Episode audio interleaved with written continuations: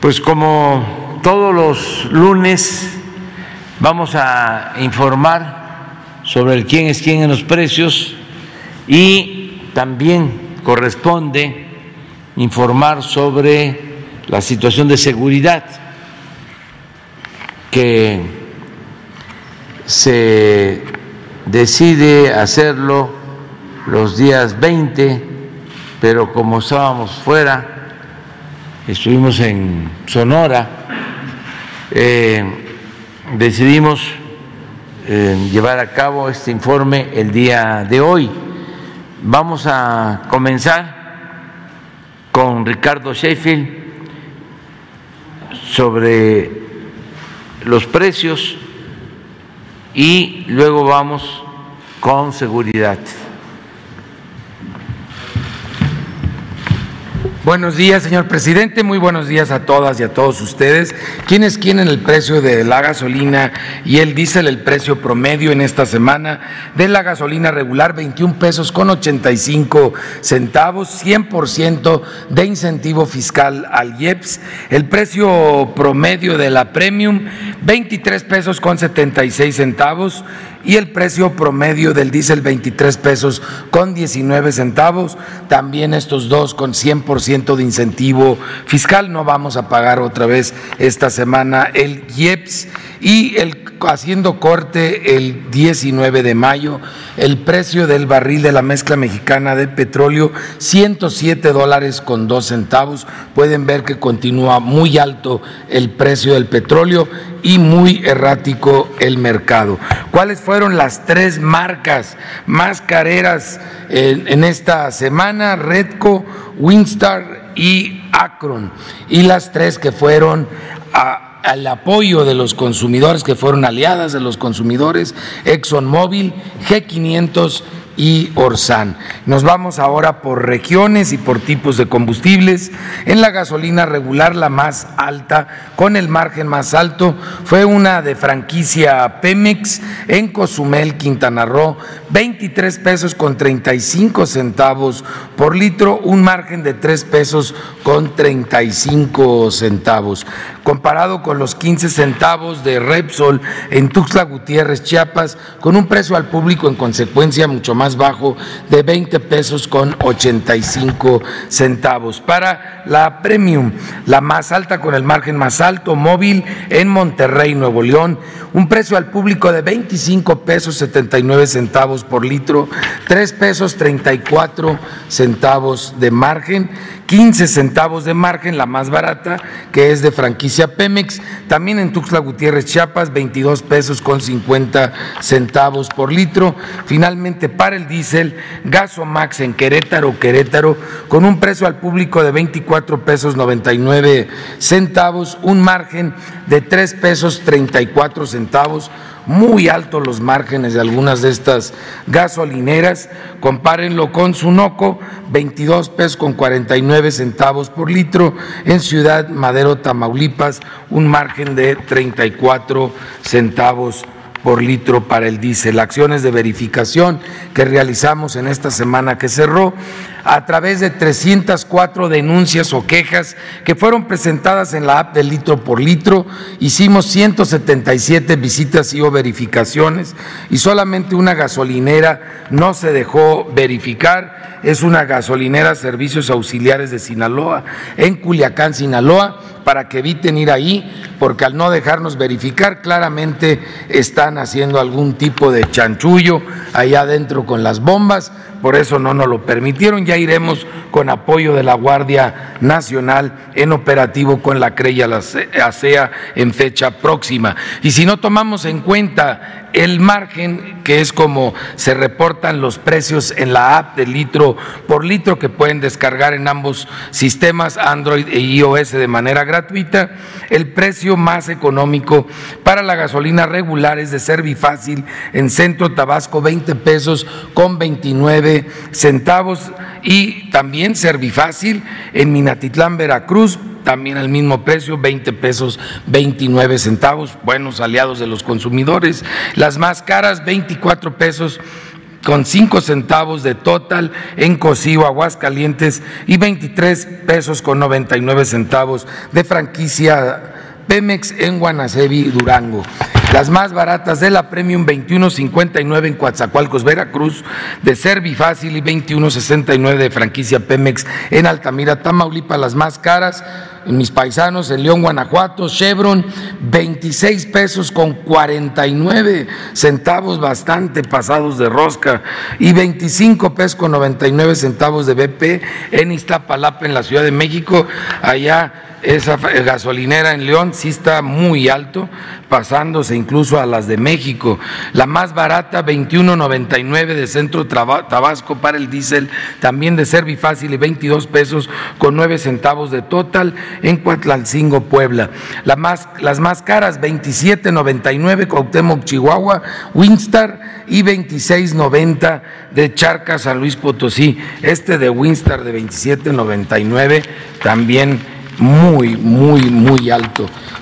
Lo bueno es que hay otras opciones en esos mismos lugares. No acudan a los que dan caro. Pueden checarlo antes en la app de litro por litro. Es el apoyo que pueden tener para que vayan con los proveedores que son aliados de los consumidores. Y ahora vámonos al gas LP. El precio promedio internacional convertido a kilos y a pesos el 18 de mayo, 28 pesos con 33 centavos. ¿Cuál es el precio promedio de las 145 regiones en México? Eh, casi cuatro pesos por abajo, 24 pesos con 97 centavos por kilo. Y el precio internacional para cilindros sería 15 pesos con 12 centavos. El precio promedio que tenemos en México de las 145 regiones, 13 pesos con 44 centavos. Y encontramos ejemplos en Hidalgo, Chihuahua, Guanajuato, Sinaloa, Puebla, Jalisco, Michoacán y Zacatecas por debajo del precio de la región. Tenemos un ejemplo, gas premium en Tepeji del Río, 12 pesos 71 centavos el litro, cuando el precio máximo es de 14 pesos con 18 centavos, unos 50 números redondos a favor del consumidor. Y también tenemos ejemplos en México, en Oaxaca, en Tabasco, en Chihuahua, en Guanajuato y en Jalisco para cilindros de gas. Un ejemplo, Teloliucan, México, Estado de México, 23 pesos con 50 centavos, Azteca Gas, cuando el precio es de 23.54 el precio máximo en la región. En verificación de gas realizamos en esta semana que pasó 812 verificaciones, siete tuvieron infracciones eh, menores, sobre todo encontramos algunos cilindros en mal estado y cuatro vehículos que fueron inmovilizados, 2.68% de cilindros y todas estaban cumpliendo con los precios máximos. Si encuentran a alguien que no respete los precios máximos, repórtenlo por favor al teléfono del consumidor 55 55 68 87 22. Y vamos a ver ahora los 24 productos de la despensa básica y tenemos aquí un nuevo indicador que nos empieza a dar señales de que se están volviendo aliados de los consumidores en estos 24 productos, varios proveedores y distribuidores en el país, la inmensa mayoría de, ellos. La línea verde abajo es el precio promedio mínimo de la canasta y el precio promedio general es la línea naranja, los precios más altos para la canasta es la línea roja. Y el índice nacional de precios al consumidor solo de alimentos es la línea negra. Ustedes pueden ver cómo ese índice nacional ha ido subiendo por este proceso inflacionario que se tiene en todo el mundo como efecto o posterior al efecto de la pandemia y de la guerra de Rusia y Ucrania. Eso ha seguido aumentando los precios internacionales y en consecuencia el índice nacional de precios aquí en México. Sin embargo, aunque va subiendo, pueden ver cómo empezaron los promedios de la canasta exactamente igual al índice nacional de precios. Sin embargo, el índice nacional de precios sube y el promedio de los 24 productos se mantiene estable, excepto ese brinco que es cuando subimos tres productos más las dos latas de atún, la lata de sardina y los cinco litros de leche. Es ese brinco. Y solamente en un punto los precios altos estuvieron sobrepasando por una semana los precios altos, el índice nacional, que afortunadamente ya se controla y se mantiene por abajo. Precios altos que estaban por arriba del índice al inicio y ahorita pues bastante estable en general, tanto los precios más altos como los más bajos. Pero vamos a ver para que quienes vayan a hacer el mandado en esta semana sepan a dónde acudir y lo pueden ver también en la página de Profeco. Está en la zona centro el precio más alto para estos 24 productos en 1.277 pesos con 35 centavos. Esto es en Mega Soriana, en la Álvaro Obregón, aquí en la Ciudad de México y lo comparamos con la central de abastos de la misma Ciudad de México en Iztapalapa a 1.010 pesos con 15 centavos. Pero por ejemplo, Chedraui en en Coacalco, en el Estado de México, lo tienen mil veintiún pesos con 60 centavos, una diferencia muy considerable más de 200 pesos de diferencia por los mismos 24 productos. En la zona centro-norte, Walmart Express en Guadalajara, Jalisco, son los más careros, 1.217 pesos con 20 centavos, mientras que la misma canasta en la central de abastos de Durango, Durango, 975 pesos, o Chedraui lo tiene en Zapopan, Jalisco, en 1.090 pesos con 15 centavos. Recuerden que pueden ver donde ustedes viven cuál es el más caro y el más barato para estos 24 productos y poder decidir dónde ir a comprarlos. El Al Superstore en Torreón, Coahuila, lo tiene en 1213 con 85 centavos, mientras que al Superstore, la misma cadena, lo tiene en Chihuahua, Chihuahua, a 1016 pesos con 5 centavos y ellos son el más caro y el más barato en esta región. Ojalá homologuen un poco más sus precios. Y vamos a ver al más pasado de rosca en todo el país, Soriana Hiper, en Tuxtla Gutiérrez, Chiapas, 1.345 pesos con 90 centavos. Eh, ojalá Soriana no se le cargue tanto la mano a Chiapas y la central de abastos en Villahermosa, Tabasco lo tienen mil siete pesos con 10 centavos. Ya van dando una respuesta eh, clara a los consumidores este programa que ha impulsado el señor presidente Andrés Manuel López Obrador.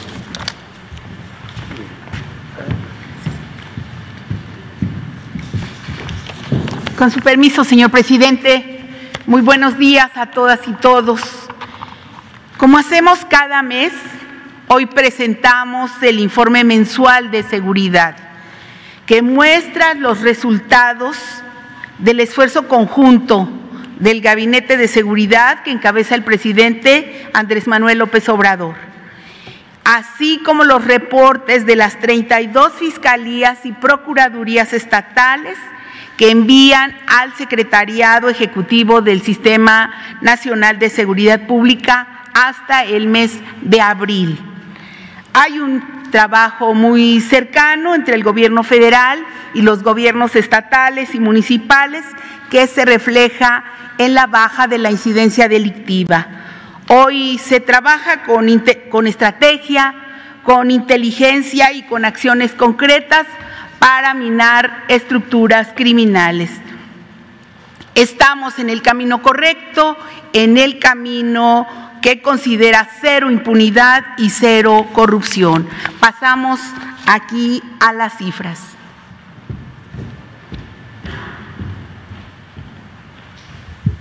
En relación con los delitos del fuero federal, hasta el mes de abril, desde el inicio de la administración, se eh, registra una reducción de 28.4% y hoy estamos en los niveles más bajos desde hace cuatro años. Adelante. En relación en general con eh, la mayoría de los delitos federales, estamos teniendo reducciones en su gran mayoría.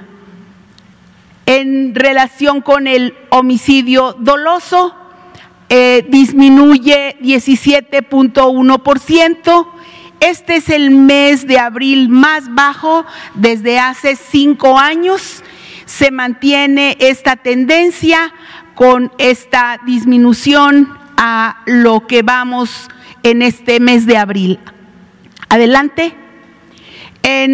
y los promedios que teníamos en 2019 del primer cuatrimestre Ah, entonces fue de 94 homicidios diarios, en 2020 eh, subió, en 2021 se mantuvo y de enero a abril tenemos un promedio de 82 homicidios eh, diarios. Aquí están las cifras de los porcentajes que van hacia eh, la baja. Adelante. En seis entidades continúan concentrando eh, casi el 50% de homicidios dolosos. Ellos son Michoacán, Guanajuato, Estado de México, Baja California, Jalisco y Sonora. Eh, adelante, seguimos en la coordinación con estos estados, en donde en Michoacán se sigue registrando la tendencia a la alza con una disminución en este último mes de abril. Adelante. En el caso de Guanajuato, eh, continúa la tendencia hacia la baja y eh, esperamos que se siga manteniendo este ritmo. Adelante. En el Estado de México continúa la tendencia, pero este último mes hubo una importante baja en este delito. En relación con el estado de Baja California, también se ha tenido una, eh, una baja importante y esperamos que así se siga manteniendo porque es muy importante por el tamaño de los sucesos diarios. Adelante. También en el caso de Jalisco ha habido un, se sigue la tendencia, aunque este último mes tuvimos un pequeño incremento. Adelante. En el caso de Sonora, eh, tenemos ya varios meses que estamos hacia la baja. Adelante. Y en, en, relación con los 50 municipios prioritarios en donde ocurre este delito, se tiene una baja eh, de 16.7% en el total, no obstante que en 17 municipios se registró un incremento y en otros 33 hay una disminución constante, fundamentalmente en los municipios que tienen el mayor número de ellos. Adelante. En relación con los delitos del fuero común, también en la mayoría continúan hacia la baja, manteniéndose aún el tema de la extorsión hacia la alza. Adelante. En robo total, como decíamos, que es la mayoría de los delitos del fuero común, se redujo 33.6% desde el inicio de la administración y sigue la tendencia hacia la baja. Adelante. En el robo de vehículo automotor, seguimos con esta misma tendencia eh, hacia la baja y es eh, un mínimo histórico que se tiene, en, esta es la cifra más baja de eh, robo de vehículos desde que se tenga memoria. Señor presidente, creo que es importante el trabajo coordinado que se tiene aquí desde el Gabinete de Seguridad y con los estados. Adelante. En relación con los feminicidios, también tenemos una baja eh, eh, respecto del máximo histórico que tuvimos en 2021 y seguimos trabajando con los diversos estados. Adelante. En relación con el secuestro y desde el máximo histórico de enero de 2019, llevamos casi el 75% de menos víctimas relacionado con este delito. Eh, esta baja es muy importante porque eh, este mínimo histórico de abril de 2022, eh, pues no ocurría desde hace, pues como no tenemos otra cifra igual de este número de secuestros, más de 10 años que este delito no se veía estos resultados. Entonces, aquí hay que siempre reconocer el trabajo de la Coordinación Nacional Antisecuestros, pero también de las unidades estatales antisecuestros y seguimos trabajando en coordinación y directamente desde la Secretaría. Adelante. Eh, en detenidos de secuestro se llevan 4.409, 487 bandas desarticuladas y 1.922 personas liberadas. Adelante. Y son algunas de las acciones que se hacen con los municipios prioritarios dentro de la Estrategia Nacional de Seguridad. Adelante. En robo de hidrocarburos el combate eh, continúa contra este delito y continúa arrojando resultados alentadores. Eh, como usted lo ha dicho, de 72 mil barriles diarios que se robaban al principio de la administración, se ha bajado a 6.7 mil barriles diarios y el ahorro estimado es de más de 206 mil millones de pesos y diariamente el ahorro es de 165 millones de pesos con las medidas preventivas. Finalmente, Está el tema de los operativos para la prevención de la toma de casetas y se lleva aquí un ahorro de eh, evitando la pérdida de más de 6 mil millones de pesos y del 2020 al 2022 un ahorro de 30 mil 238 millones de pesos. Seguimos trabajando y es gracias al trabajo de todos los miembros del gabinete de seguridad. La palabra al general Rodríguez Bucio. Muchas gracias, secretario. Con su permiso, señor presidente. Muy buenos días. Voy a permitir eh, informar sobre el avance en la consolidación de la Guardia Nacional en el, lo que se ha realizado en el último mes. Adelante.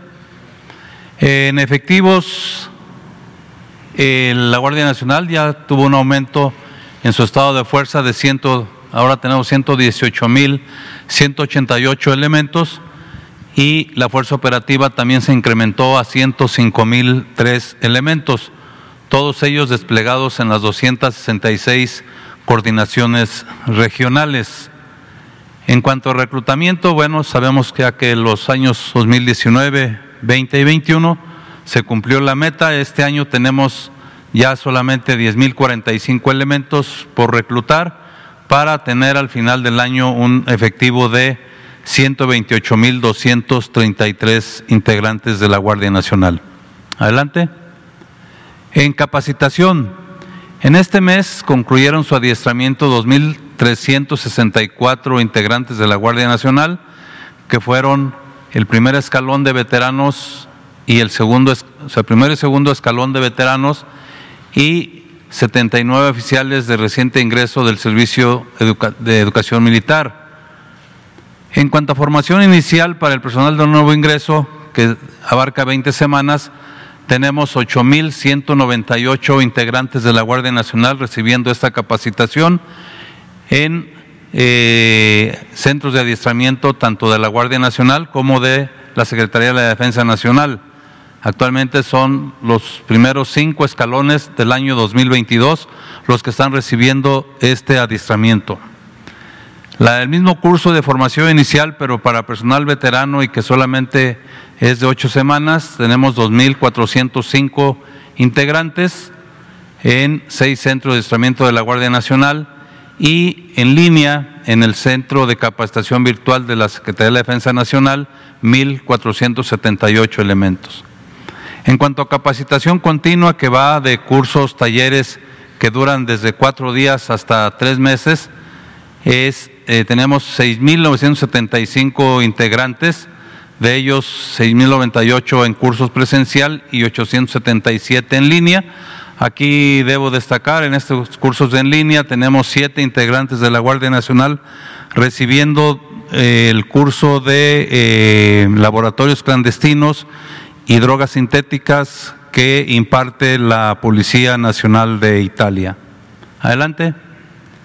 En cuanto a construcción de cuarteles, ya eh, tenemos construidos 239 que corresponden a los años 19, 20 y 21. En construcción todavía del año 20 tenemos dos, del año 21 seis y ya se iniciaron las construcciones del año 2022. Tenemos 25 eh, eh, instalaciones en construcción para hacer un total de 33. Tenemos una construcción del año 2021 todavía pendiente por iniciar y proyectadas para los años 2022 y 23 son 98, eh, o sea, las 25 más 98, 123 y 123 de 2023 para ahorita proyectadas tenemos 2021. Esto más las, más las 100 compañías que la Guardia Nacional recibe, eh, son, que son instalaciones de la Secretaría de Defensa Nacional para poder ser utilizadas por la Guardia Nacional, son 100 lo que nos da un total de 594 eh, instalaciones tipo compañía en las cuales la Guardia Nacional podrá desplegar. ¿Es cuánto, señor presidente? Me permito ceder la palabra al almirante Padilla, jefe de Estado Mayor de la Armada.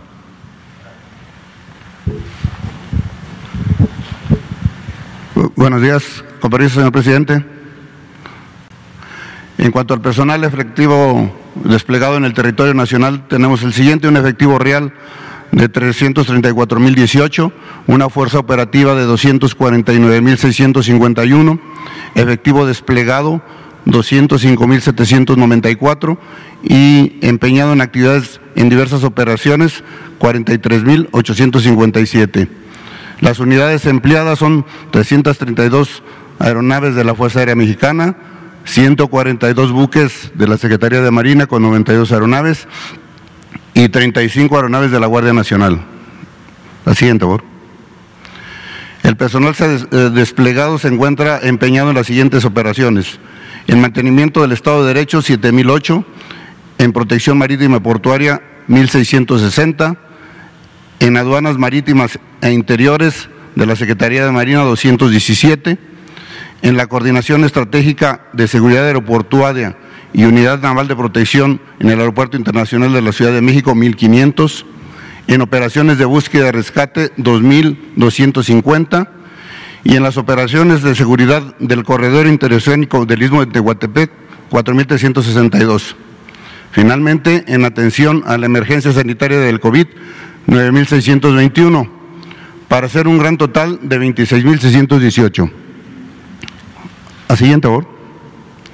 En cuanto a las operaciones de mantenimiento del Estado de Derecho, se han llevado a cabo durante el mes de abril 580 operaciones terrestres, 960 operaciones aéreas y marítimas 830, obteniéndose los siguientes resultados. Se aseguraron cinco embarcaciones implicadas en el trasiego de droga, 4.050 litros de combustible y se detuvieron a 13 personas, de las cuales siete fueron extranjeros. En total se empeñaron siete mil personas en estos tipos de operaciones. La siguiente, por El 16 de abril del presente año se nombró a una, eh, se creó la coordinadora de protección marítima y portuaria eh, en aduanas en la Secretaría de Marina para atender los eventos relevantes a, esta, a, este, a este tipo de aduanas. La siguiente, por En cuanto a la protección marítima y portuaria, seguridad en puertos, se llevaron a cabo 136.493 inspecciones a vehículos, a personas a 441.716, se revisaron 42.762 contenedores, se inspeccionaron 1.728 buques y embarcaciones, se revisaron 99.000 equipajes y se realizaron 17 inspecciones submarinas a 17 buques, asegurándose 215 paquetes, 24 kilogramos de marihuana, cocaína y metanfetaminas, así como 120 piezas de pastillas éxtasis. En este, en este tipo de operaciones se empeñaron 1.660 elementos. La siguiente, En cuanto al trabajo de las aduanas marítimas e interiores, se aseguraron tres armas cortas, cuatro cargadores, 50 cartuchos, 271.930 dólares americanos. Se aseguraron cuatro contenedores con madera y siete contenedores con piezas de material apócrifo. Se aumentó en un 36.9% la recaudación en aduanas para hacer un total de 215 mil millones de pesos. Se está capacitando a 100 elementos de la Secretaría de Marina, la Agencia Nacional de Aduanas y otras dependencias en el Diplomado de Aduanas Marítimas y Seguridad Nacional, así como a 63 elementos de la Secretaría de Marina como oficiales de comercio exterior. Esto se está realizando en el Centro de Estudios Superiores Navales. La siguiente, por favor. En cuanto a la coordinación estratégica de seguridad aeroportuaria y la Unidad Naval de Protección en el Aeropuerto Internacional de la Ciudad de México, se llevaron a cabo 2.189 acciones. Se aseguraron 62.76 kilogramos de diferente material como marihuana, metanfetamina y cocaína. Se aseguraron 318 municiones. En cuanto a apoyo a, migración, se regresaron a 2.108 personas y se repartieron a 130. Robo de maletas no hubo. Acciones y revisiones eh, por el equipo antiexplosivo 179 y se detuvieron a 36 personas por delitos diferentes. La siguiente. ¿no? En cuanto a las operaciones de búsqueda y rescate, se empeñó en este tipo de apoyos a 2.250 agentes, se llevaron a cabo 214 rescates diversos, se proporcionaron 409 apoyos médicos, se localizaron a 56 personas y se realizaron 1.422 patrullajes marítimos, aéreos y terrestres. La siguiente, por favor.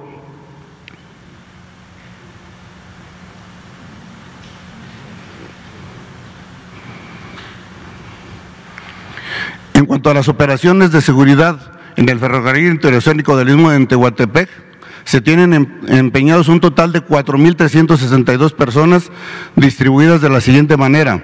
En la línea 7, 1.827 elementos, en la línea FA 720, en la línea K 1455 y en la línea Dos Bocas a Ramón Ayala 360 elementos. Adelante, bueno.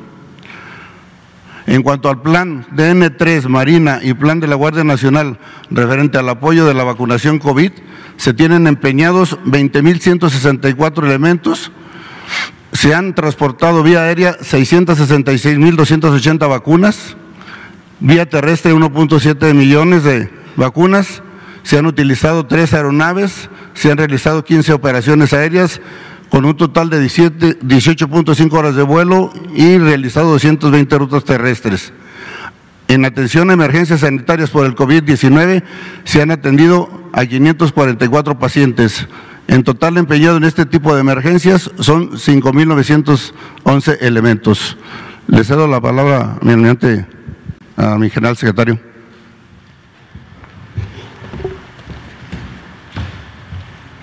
Gracias. Con su permiso, señor presidente, continuamos con, con el informe del mes. Adelante, por favor. Aquí están otras eh, nueve emisiones que se cumplen por parte de, de las fuerzas de, de, del Estado mexicano para garantizar la seguridad. Eh, estas nueve, en estas nueve se utilizan 188.495 elementos. Eh, estas son la Estrategia Nacional de Seguridad Pública con 123.808. Eh, la vigilancia del territorio y espacio aéreo nacional con 2.143 elementos, erradicación intensiva de planteos ilícitos 2.969, seguridad a instalaciones estratégicas 6.954 en operaciones para el combate al mercado ilícito de combustibles, 2.306 elementos, estrategia para el fortalecimiento de las aduanas, 2.048, Plan de Migración y Desarrollo de la Frontera Norte-Sur, 28.971 elementos atención a desastres en este periodo, del 21 de abril al 20 de mayo, se emplearon 18.593 elementos y el apoyo al Instituto Nacional Electoral 693. Vamos a ver algunas de ellas, las más relevantes.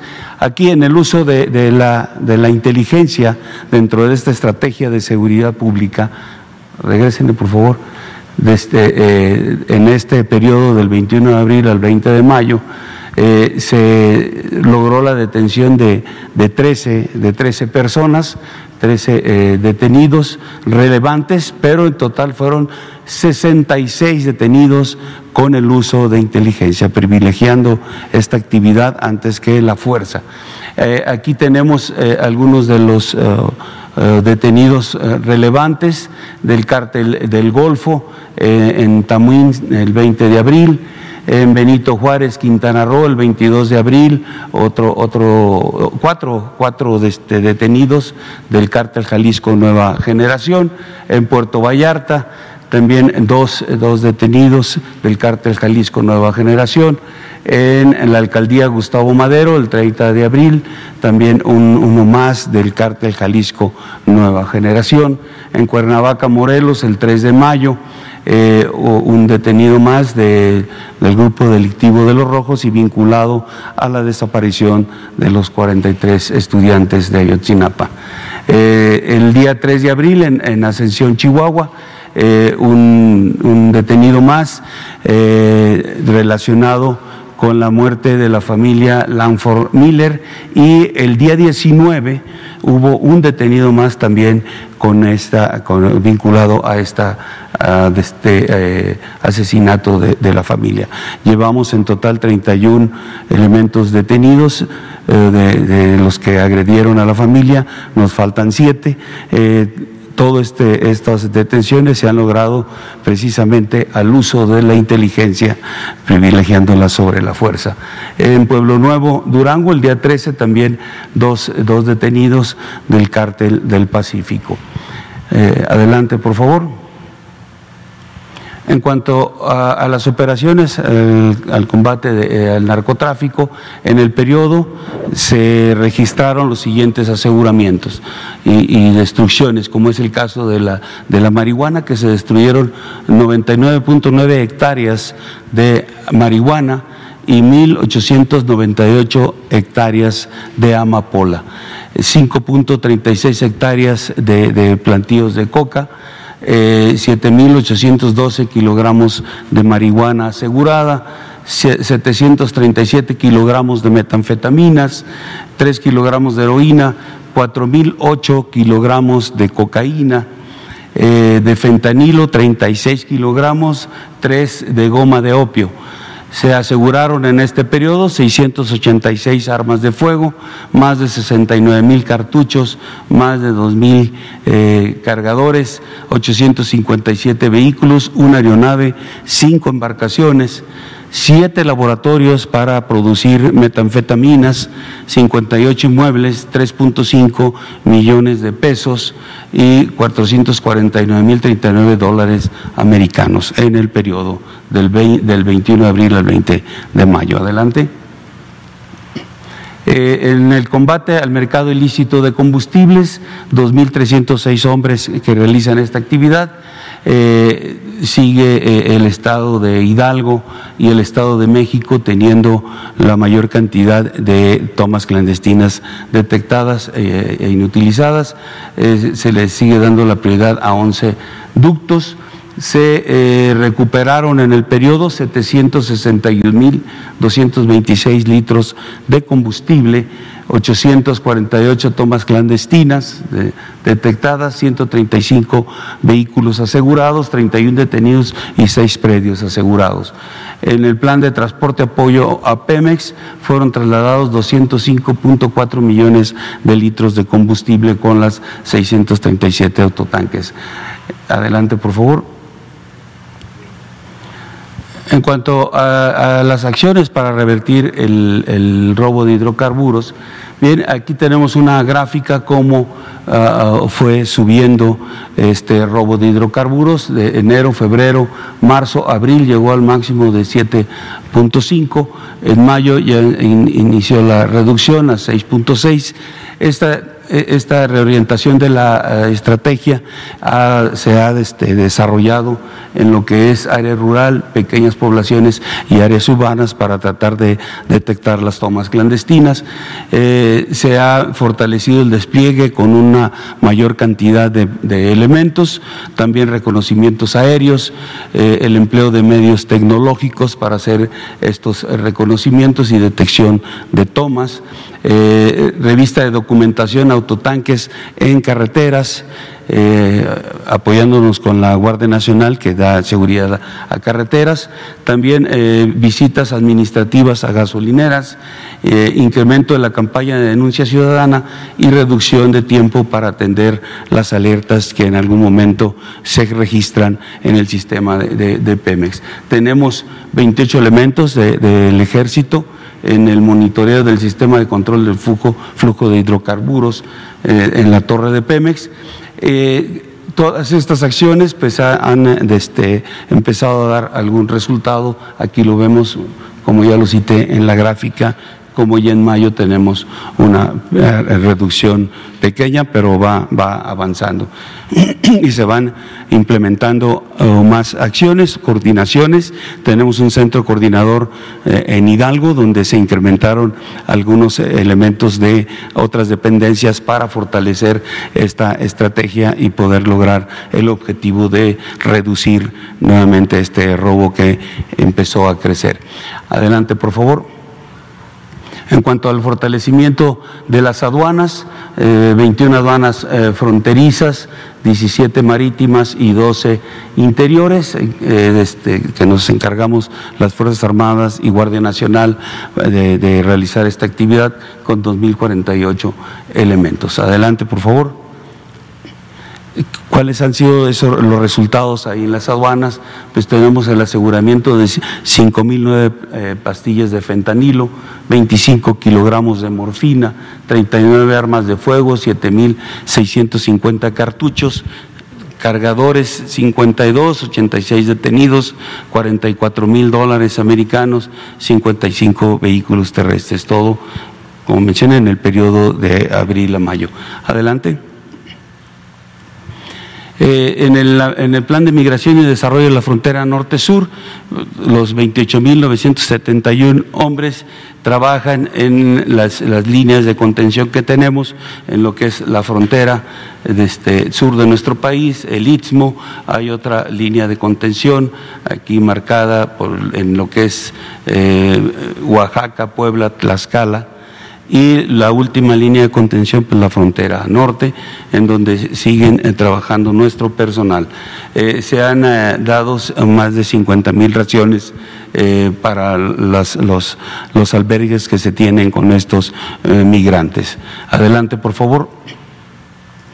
En cuanto al plan N3, plan Marina y plan de la Guardia Nacional, en el periodo del informe son 160 eventos atendidos, 117 incendios forestales, 11 derrames de sustancias químicas, 12 incendios urbanos, 6 lluvias, un accidente aéreo, 3 ferroviarios y 2 vehiculares, 4 explosiones de polvorines y 3 fugas de gas, donde empleamos 18.593 elementos de las tres fuerzas.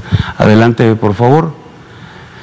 En cuanto al, proceso electoral 2022, la Guardia Nacional ha estado proporcionando este apoyo con 693 elementos al INE. Eh, se trasladó la documentación electoral en cuatro estados, a cuatro estados, Quintana Roo, Durango, Oaxaca y Tamaulipas. Está pendiente Aguascalientes e Hidalgo. Adelante, por favor. Ahora, esta es una parte del informe eh, también que incluimos donde vamos a, dar los datos de personal militar herido en agresiones desde el 2007 hasta el 2022.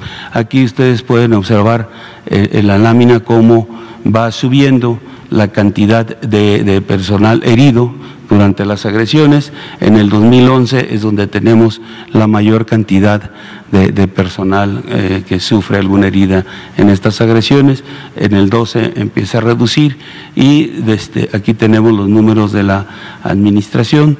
en el 1984, en el 2056, en el 2175 y ahorita llevamos 13 heridos. De estos heridos, eh, hay este, dos, dos categorías. Personal que es herido y que se puede recuperar y reintegrar a las Fuerzas Armadas y personal herido que generado por el tipo de herida, este, desafortunadamente eh, tienen que dejar las Fuerzas Armadas. Este, eh, y, bueno, ahí tenemos un programa para este, apoyarlos, eh, darles capacidades en su condición y que puedan este, ir a trabajar a otras áreas o la contratación por parte de las dependencias para que puedan seguir con nosotros. Y aquí tenemos los, los en el 2006 a 12 tuvimos 1.400 1.046 heridos, de ellos se pudieron reintegrar en el 18, 12-18, 531 y en 18-24 eh, de esta administración 228 llevamos. En reintegrados al servicio, eh, en 2006 al 12, 761 eh, este, heridos, 385 en el 12 al 18 y en lo que va de la administración 220. En retirados del servicio por sus heridas, en el 6 al 12 285, del 12 al 18 146 y en la administración llevamos solamente 8 elementos.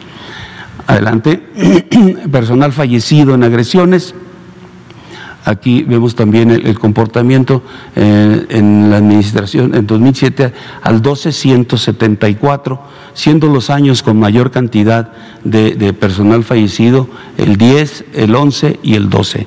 Ahí están concentradas la mayor cantidad de, nuestro personal. Y aquí va, va, reduciéndose y con 99 en la pasada administración y en lo que va eh, de esta administración llevamos 33. Aquí a partir del 27 de mayo del 19 se cuenta con la Ley Nacional de Uso de la Fuerza. Aquí esta parte es sumamente importante. Esto anterior este, no teníamos eh, esta, esta ley, no se contaba, aunque teníamos las Fuerzas Armadas procedimientos de uso de la fuerza, los cuales ante las autoridades correspondientes no eran válidos por ser un procedimiento interno. Y esto a partir de que se crea en esta administración y se publica la Ley Nacional de Uso de la, de la Fuerza, nos da certeza en la actuación y tenemos los procedimientos cómo hacer el uso gradual de la fuerza ante alguna agresión, ante algún evento. Adelante, por favor. Aquí tenemos el personal militar procesado y sentenciado por violaciones de derechos humanos. En la administración del 6 al 12 tenemos registrado 117 elementos de las Fuerzas Armadas que fueron procesados por esta situación. En la anterior administración, nueve, y en lo que va de esta administración únicamente uno. Esta es parte de también de la estrategia que se ha seguido, de las directivas que se han dado por parte del señor presidente, que haya un estricto respeto a los derechos humanos. Aquí el número de cuando se inició esta, esta actividad contra la delincuencia fueron sumamente elevados. Adelante, por favor. Aquí es un resumen, cuál es el comportamiento. Aquí tenemos en rojo las agresiones. Este, este, es similar a lo que a la gráfica que usamos para este, eh, eh, la, letalidad de las Fuerzas Armadas. Aquí están las agresiones, 2011 la mayor cantidad. También ahí vemos reflejado la mayor cantidad de personal herido este, y personal fallecido. No está aquí en esta gráfica lo que acabo de mencionar de derechos humanos, pero si la incorporáramos, precisamente también coincide aquí en, esta, en este periodo, en esta administración, que fue la mayor cantidad de personal que, procesado por violaciones a derechos humanos. Eh, la- las, las cantidades son todas hacia arriba. Y aquí vemos cómo va reduciéndose. eh, este, aquí en la administración eh, vemos eh, que son eh, 56 eh, militares heridos en el 2020, 75 en el 21 y, y 13 en el 22. Aquí vol- volvemos a hacer la acotación de la, de la promulgación de la Ley Nacional de Uso de la Fuerza. Adelante, por favor. Las quejas ante la Comisión Nacional de Derechos Humanos, eh, 2006-2012, 7.441 quejas eh, hacia Fuerzas Armadas. En el 12 al 18, 3.196 quejas. Eh, aquí vemos cómo se comporta. Y desde, en lo que va de la administración, 1.218 quejas. Eh, la, la mayoría son por detención ar- arbitraria que se generan una vez que se detienen a los delincuentes y casi lo tienen por procedimiento eh, iniciar una queja de derechos humanos buscando pues eh, evadir la justicia a través del establecimiento de una queja cuando se realiza la detención. Adelante, por favor. Las recomendaciones de la comisión eh, este, eh, son eh, cie- 113 recomendaciones eh, en el periodo de 2006 do- al 2012, 20 eh, del 12 al 18 y 4 nada más en lo, que va de la administración. Y estas son una en relación a salud y atención penitenciaria, otra más en servicios de salud y dos en lo que va de, de lo que es operaciones. Entonces, comparándolo con el periodo de 2006-2012 con la administración, una disminución del 94.69% en cuanto a recomendaciones y del 12 eh, al 18 el anterior un 70%. Eh, hay recomendaciones que hemos recibido en esta administración, pero que corresponden a las administraciones eh, anteriores. Eh, eh, por eso no están aquí reflejadas. Aquí se reflejan las que tienen responsabilidad actualmente las Fuerzas Armadas, lo que son de las otras administraciones, aunque se reciban en esta administración, se les coloca en el año que corresponde por los hechos que se suscitaron. Adelante, por favor. Aquí se, se hizo una, encuesta para conocer eh, el sentido de identidad, aceptación, percepción de lo que son las Fuerzas Armadas y la Guardia Nacional. Eh, y, una de las, de las, eh, de las cosas que, que preguntamos es qué tan orgulloso se siente de pertenecer Ejército, Fuerza Aérea o Guardia Nacional. Se hizo la encuesta al 20% de la, de la fuerza, eh, incluyendo Ejército, Fuerza Aérea y Guardia. El 79% del, se siente muy orgulloso, eh, orgulloso el 18% y un 3% solamente poco orgulloso. De tal manera que el 97% de, de total de la fuerza se siente orgulloso o muy orgulloso de pertenecer a las Fuerzas Armadas y Guardia Nacional. Adelante, por favor. Aquí también eh, son los números de, esta encuesta nacional de victimización y percepción sobre seguridad pública del ENVIPE y aquí vemos cómo eh, en años anteriores eh, teníamos una percepción, aunque buena, pero eh, mucho menor o menor a lo que en la actualidad se está dando desde el 19, 20 y 21 ha venido subiendo. Aquí en el 20 está la, la Guardia Nacional que también ha tenido números importantes. Esto lo referimos nosotros como un acercamiento mayor hacia la población, una ah, mejor forma de dar cumplimiento a las misiones que tenemos eh, este, asignadas, una participación en los proyectos eh, del gobierno federal, los proyectos importantes que nos permiten también estar cerca de la ciudadanía y donde nos genera una condición de, de incremento en esta, en esta parte. Adelante, por favor. Como conclusiones, tenemos que la delincuencia organizada se vale de los usos y costumbres como pretexto para utilizar a la población civil para realizar actividades al margen de la ley. La aplicación de un auténtico liderazgo y respeto a las personas disminuyeron las quejas y recomendaciones sobre presuntas violaciones a los derechos humanos y el número de personal militar fallecido en operaciones militares e incluso las agresiones por parte de la delincuencia organizada también han, sido menores. La actuación apegada a la ley nacional sobre el uso de las fuerzas ha tenido prioridad salvaguardar el bienestar de la población, priorizando el respeto a la vida. Este es importante, es el apego a la ley. Las Fuerzas Armadas, la Guardia Nacional, al igual que todos los ciudadanos, estamos, este, eh, pues tenemos que respetar las leyes, no por ser Fuerzas Armadas, no por ser Guardia Nacional, tenemos la posibilidad de violar leyes. Inclusive ya lo vimos en las gráficas anteriores, como hemos tenido personal que ha violado derechos humanos y se, ha estado en proceso. y cualquiera de, nosotros al momento en que viola una ley, ya sea del orden federal, del orden común o del orden militar, es este, o se enfrenta a un proceso entonces, esta parte de esta ley, pues eh, la tenemos que aplicar también. Nosotros tenemos eh, que respetar este uso de la fuerza. Y repito, es lo que nos da la posibilidad de poder actuar. Ya en esa ley está establecido cuál es el uso gradual de la fuerza, cómo debemos de responder ante una situación donde se está viendo agredido o donde hay una situación de conflicto, cuál es lo que debemos de hacer para apegarnos a este uso de, la fuerza. También la profesionalización y capacitación del Ejército, Fuerza Aérea y Guardia Nacional permite cumplir las instrucciones del Ejecutivo Federal con apego a, la ley de uso de la fuerza, garantizando el respeto y promoción de los derechos humanos.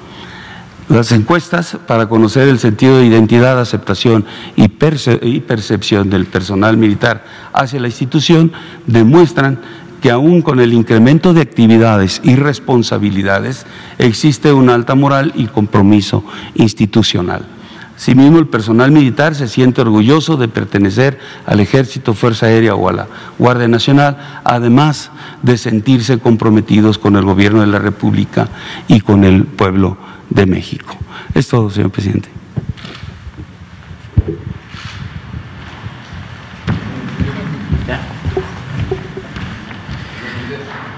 Vamos a los videos. Es viernes 20 de mayo. Se han comenzado a colocar las chimeneas en los módulos de los calentadores de la planta hidrotratadora de naftas. Todos son fabricados aquí en México.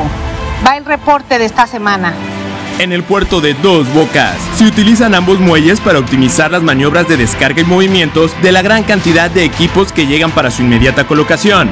Esta semana se instaló la torre fraccionadora DS40001 en la planta hidrotratadora de gasóleos y se montó la chimenea de los módulos de calentadores a fuego directo de la planta hidrotratadora de naftas, conformando las secciones de radiación, convección y chimenea, fabricadas en México. Se realiza el aislamiento térmico en equipos instalados en la planta del paquete 1, así como el montaje del módulo 7 del quemador elevado del área de quemadores del sistema de desfogue. De igual manera se trabaja en las celdas que integran los calentadores de crudo y atmosférico en la planta coquizadora y combinada, y se lleva a cabo maniobras de montaje de módulos en la planta de pentanos. Las 17 plantas de proceso avanzan en su etapa constructiva. El trabajo se ha acelerado la colocación de tubería en los racks de integración para llevar a cabo todo el proceso químico. En el área de fluentes y cogeneración, se trabaja en la etapa final de construcción de tanques de proceso y continúan los trabajos en el rack de caldera auxiliar. Se colocan equipos en las plantas de azufre e hidrógeno, así como en la planta combinada a cargo de la empresa ICA Fluor. En las 39 subestaciones eléctricas se configuran transformadores y equipos interiores y en las torres de enfriamiento se realizan trabajos finales en sus interiores, así como en la colocación de pavimento. En el área administrativa, continúan los trabajos en el cuarto de control y las actividades de detalle en la fachada exterior del edificio de laboratorio. Hay un avance del 90% en la construcción de mochetas en almacenamiento. Y en los servicios de integración se avanza en el rack central y en la instalación de tuberías en los diversos racks, así como en las cinco casas de bombas. continúa el traslado de plantas de ornato desde el vivero hasta las áreas verdes de la refinería.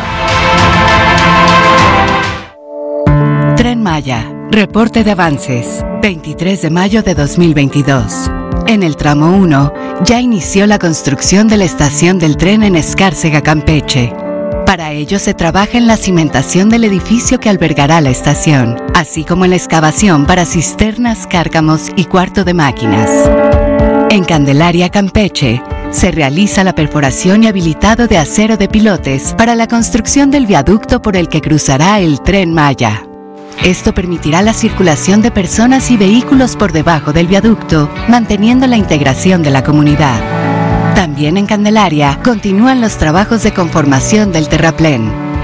En todo el tramo 1 ya se ha avanzado 155 kilómetros de terracería, lo que representa casi 70% del total del tramo. En el tramo 2, en la localidad de Santa Cruz, Chacán, en Campeche, avanzan los trabajos del terraplén y la conformación de la capa de subrasante. En el tramo 3, a la altura de los municipios de Copomá y Chocholá, avanza la instalación de registros prefabricados y ductos eléctricos sobre la vía. En el tramo 4 ya inició la soldadura de rieles para facilitar el montaje de vía. Para este trabajo se arman filas de riel por segmentos con tramos de 1.200 metros. Ya son 108.000 los empleos generados en el sureste de México por el proyecto del Tren Maya. El Tren Maya avanza.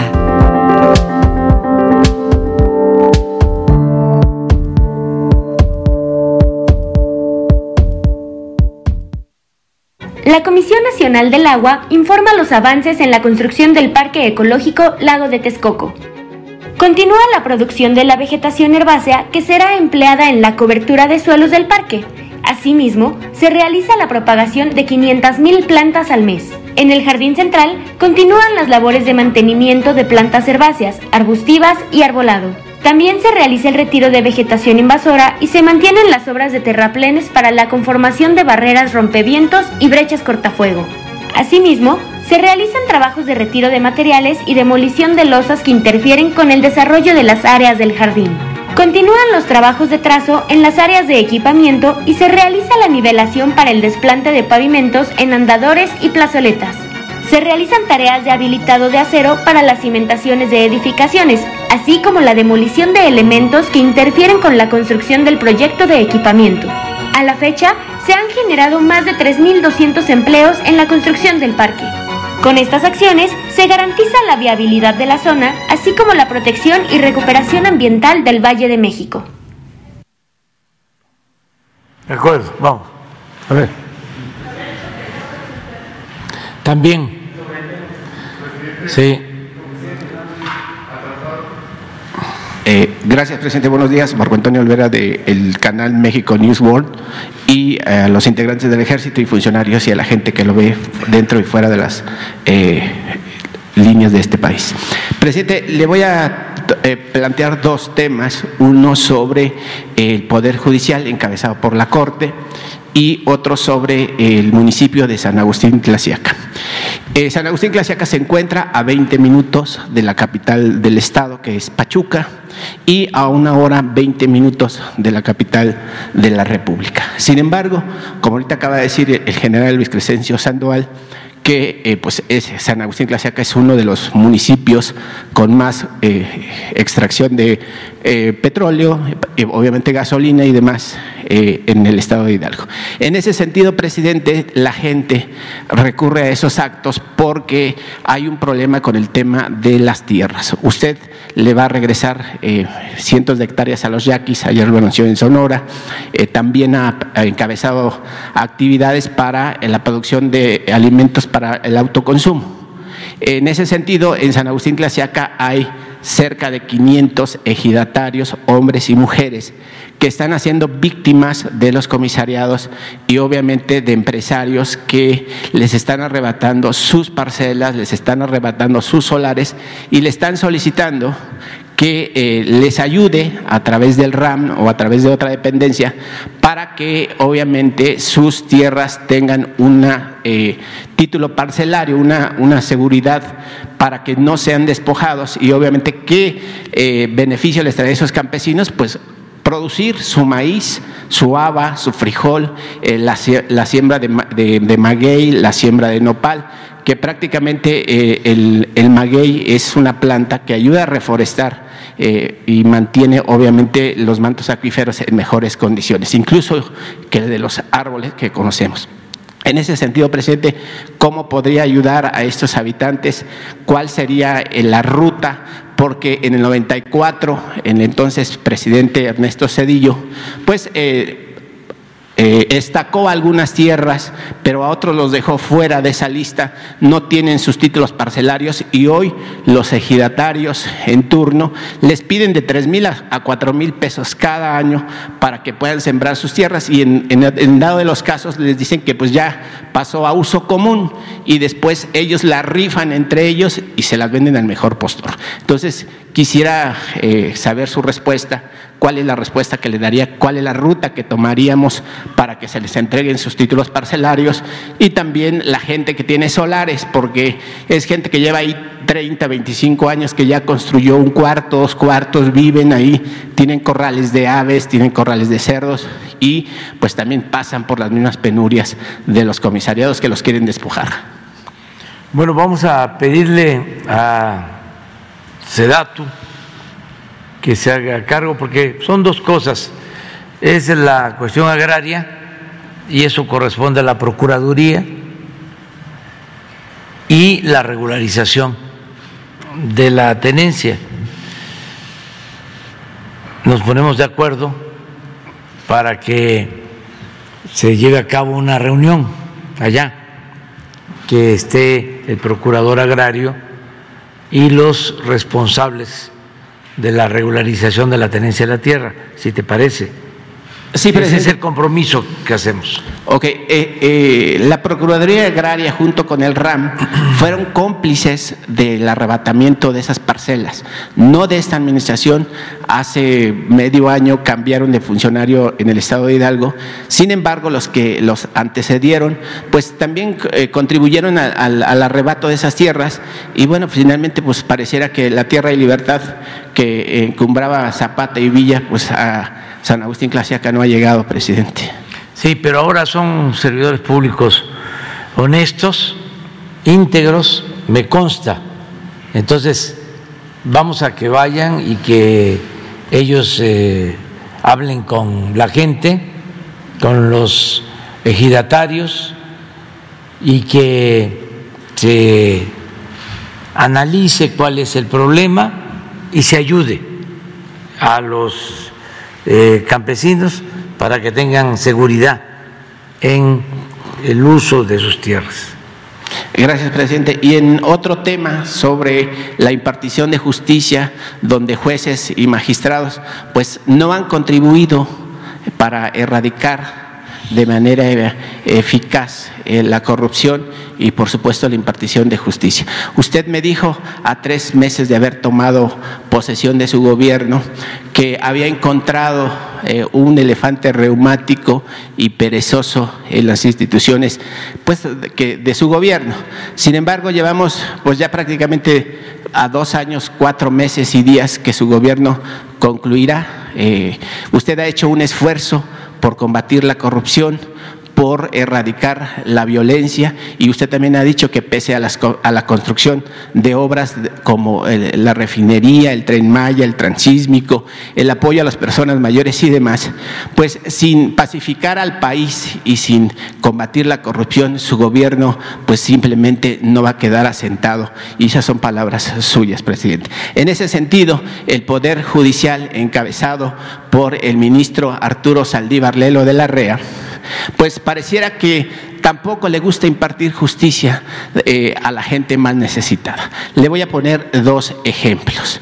Eh, la presa Madín en el Estado de México eh, pues ahí se nutren o agarran agua 125 mil familias de los municipios de Naucalpan, Atizapán de Zaragoza y Tlanepantla. Esta presa Madín, presidente, se encuentra contaminada con patógenos que ponen el riesgo a la vida de estas 25 mil familias y según estudios de la Universidad Nacional Autónoma de México, del Instituto Politécnico Nacional y de la Universidad de Barcelona en España, pues estos eh, patógenos, o químicos emergentes pues no logran ser eliminados con las plantas tratadoras que se encuentran y por el contrario las personas que consumen esa agua, porque no todos tienen para comprar un garrafón de 40 o 50 pesos, pues también se bañan, se lavan los dientes, se asean en general, eh, pues han ya contraído enfermedades como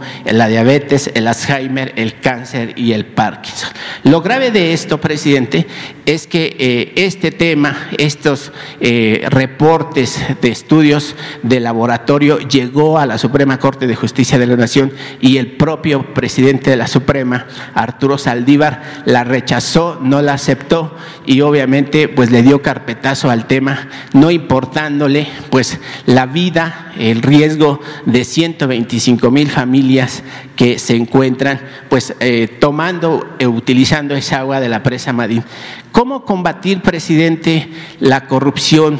¿Cómo decirle al Poder Judicial, pese a que hay una independencia del Poder Judicial, el Ejecutivo y Legislativo, para que concuerden y caminen para el, el beneficio del país y no solo para empresarios, no solo para farmacéuticas y por supuesto para alcaldes que están mencionados, como lo dije anteriormente?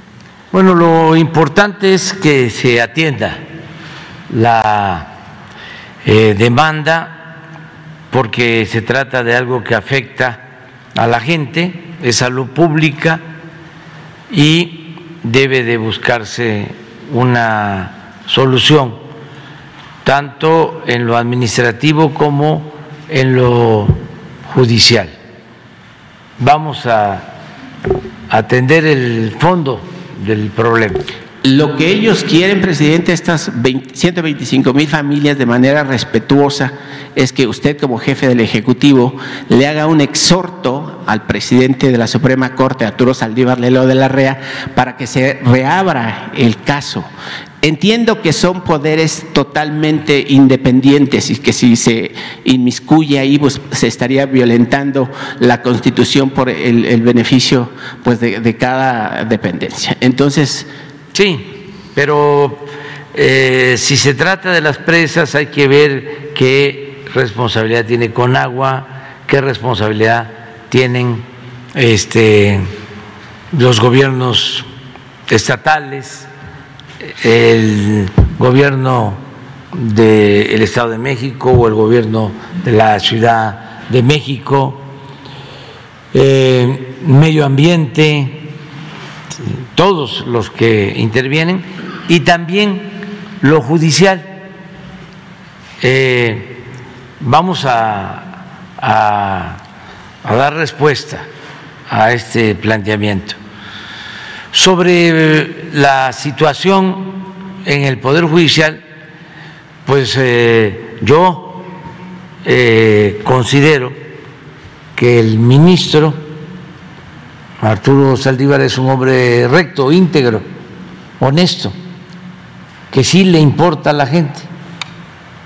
O sea que este no es eh, una persona de malas entrañas, es un verdadero juez, impartidor de, de justicia. Esa es mi apreciación eh, hay que ver cómo está la situación legal, qué está pasando en el proceso.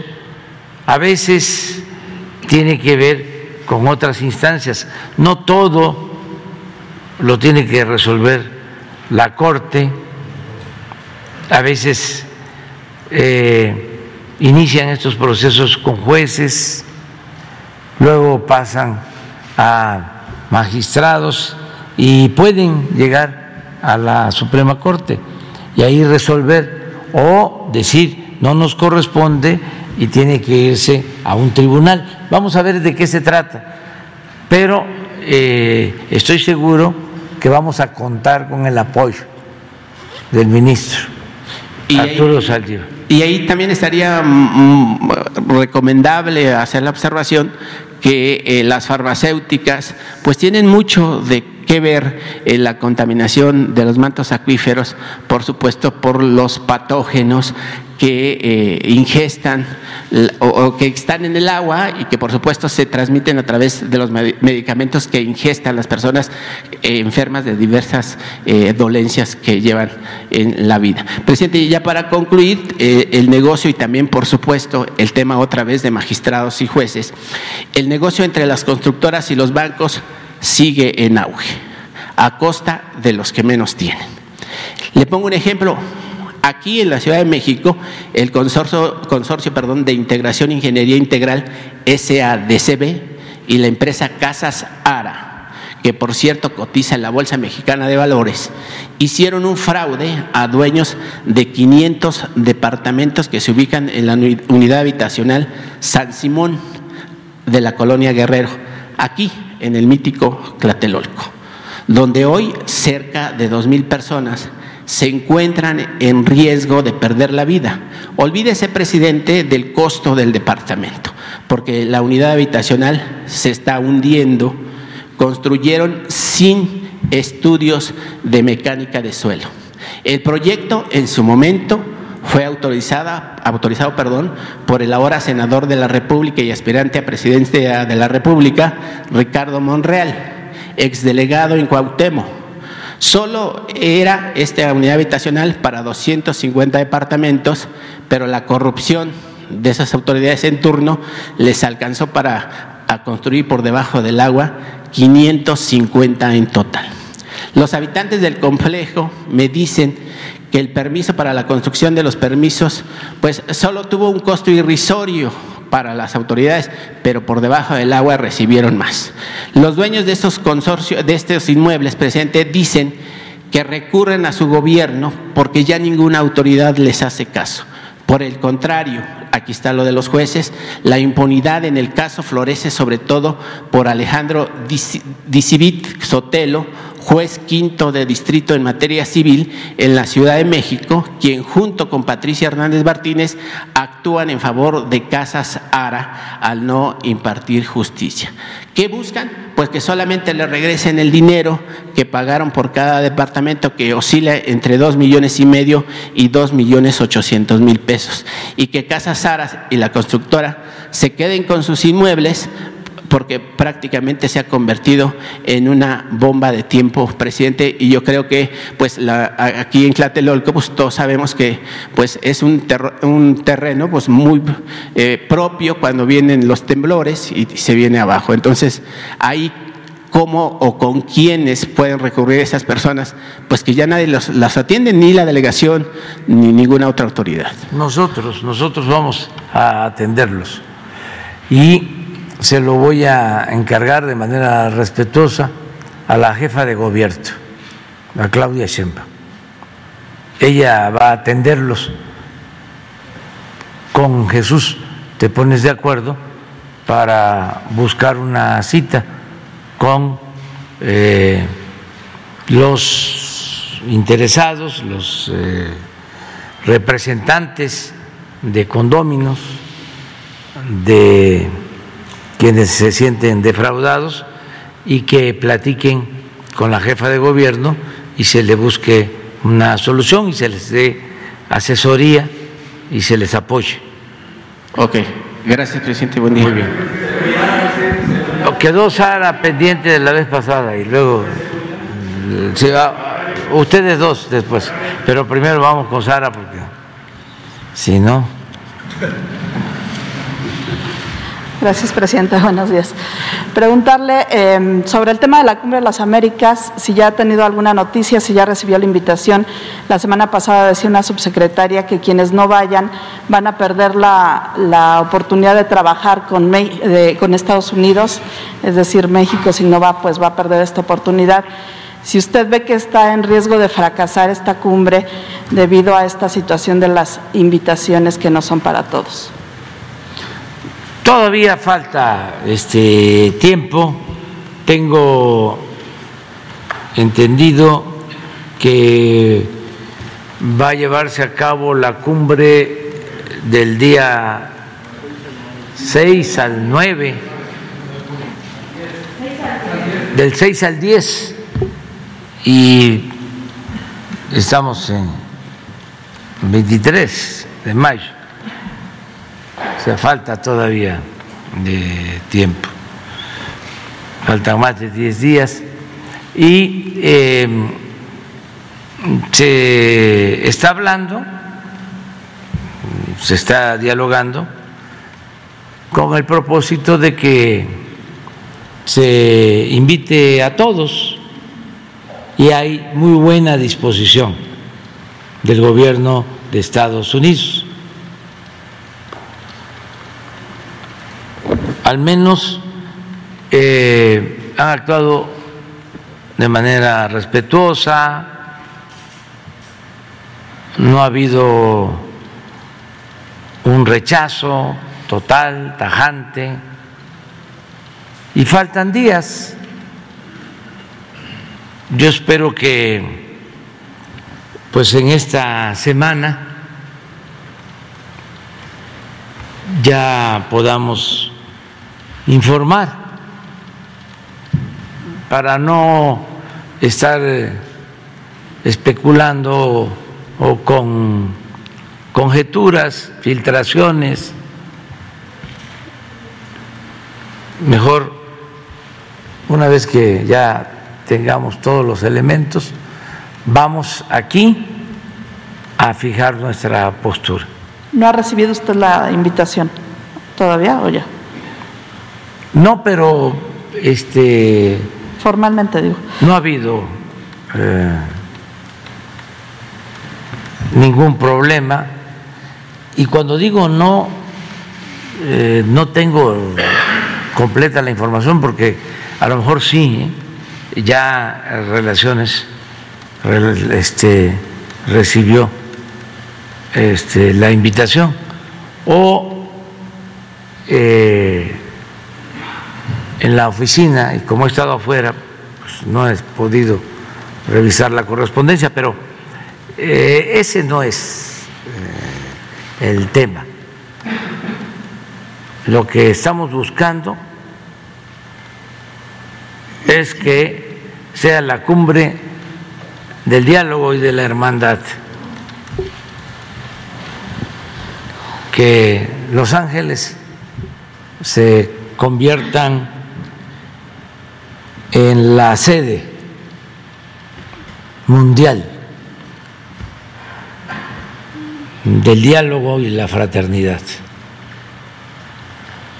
para mandar un buen mensaje al mundo de la importancia del diálogo, de la política y el de resolver nuestras diferencias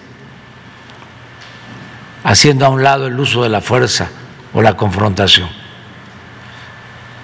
excluyendo. Por eso vamos a esperarnos. Gracias, presidente. Y otro, un par de cosas relacionadas con seguridad y justicia. Eh, por un lado, preguntarle qué información tiene sobre el asesinato de la abogada y activista feminista Cecilia Monzón, ocurrido en Puebla. Y por otro lado, plantearle el tema. La semana pasada, el juez Felipe de Jesús Delgadillo desechó un caso de abogados cercanos a Julio Scherer. Incluso remitió el expediente a la Comisión de Derechos Humanos, argumentando que hubo conductas indebidas. Ahora ya funcionarios de la Fiscalía han adelantado que van a presentar una queja contra este juez eh, y también que van a dar inicio a una carpeta de investigación. Más allá de lo que usted ha señalado, que es, ha dicho que es un pleito, eh, pues está de por medio también la Fiscalía. Si esta situación no debilita a la fiscalía, sobre todo porque también el fiscal Alejandro Gersmanero pues quedó pues muy mal con el tema de, su familia que, ocurrió hace un, par de algunas semanas. Entonces, si esta situación también no, debilita a la fiscalía, más allá de que se trate de un diferendo, que puede haberlos, pero ahora está de por medio una institución. Gracias. Bueno, pues eh, qué bien que tratas el tema del asesinato de la señora Monzón en Puebla, porque pues es un tema muy doloroso.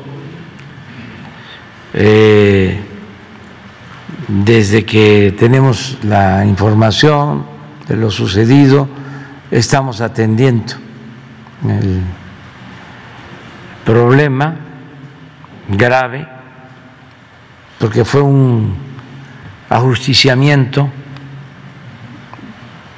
o sea, fueron sicarios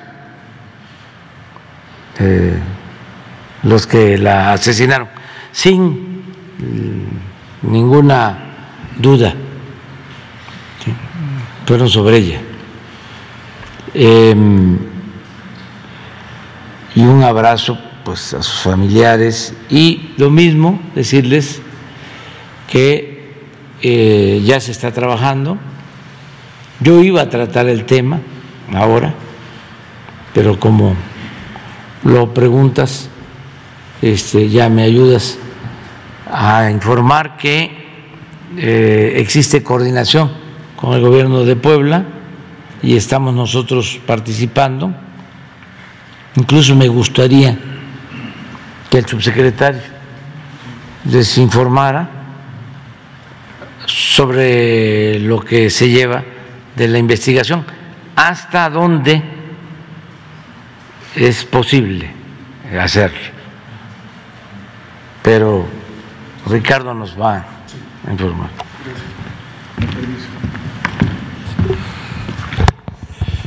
buenos días a todas y a todos. Con su permiso, señor presidente. Desde el primer momento que se tuvo conocimiento de la noticia criminal, la secretaria Rosa Isela Rodríguez nos instruyó a revisar el tema y como lo señala el presidente, se tuvo comunicación con el gobernador Miguel Barbosa y con el fiscal general de justicia de Puebla, Gilberto Higuera. Este evento fue el pasado sábado 21 de mayo a las 9.54 horas en San Pedro eh, Cholula.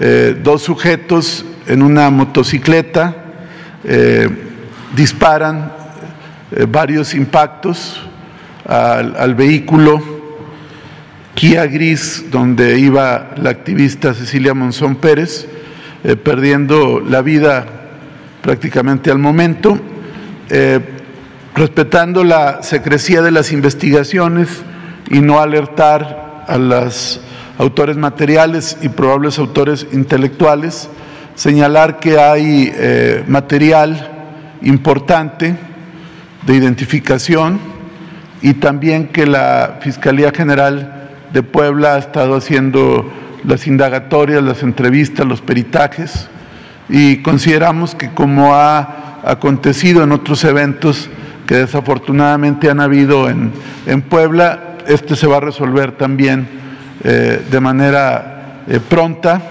y eh, que no habrá impunidad, como ha sido la instrucción presidencial en estos casos. Ofrecimos todo el respaldo a las autoridades de Puebla para colaborar en cualquier necesidad técnica de inteligencia o de investigación criminal que pueda arrojar resultados muy pronto. Evidentemente es un hecho que, reprobamos y que habrá una respuesta eficaz de parte del Estado y de las autoridades locales. Gracias. ¿Se este equipo que han enviado a otros, a otros estados para algunos casos específicos?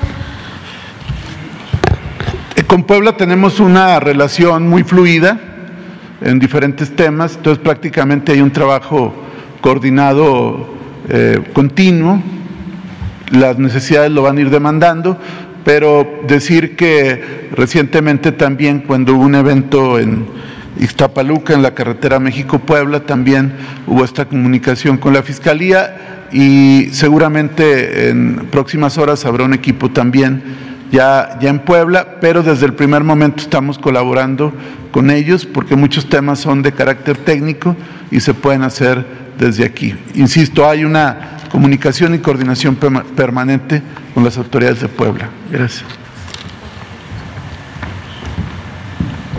Bueno, en cuanto a lo del litigio, eh, la verdad es que nosotros no intervenimos en estos asuntos. Tienen que ver con eh, ministerios públicos, con jueces, y hasta ahí nos quedamos.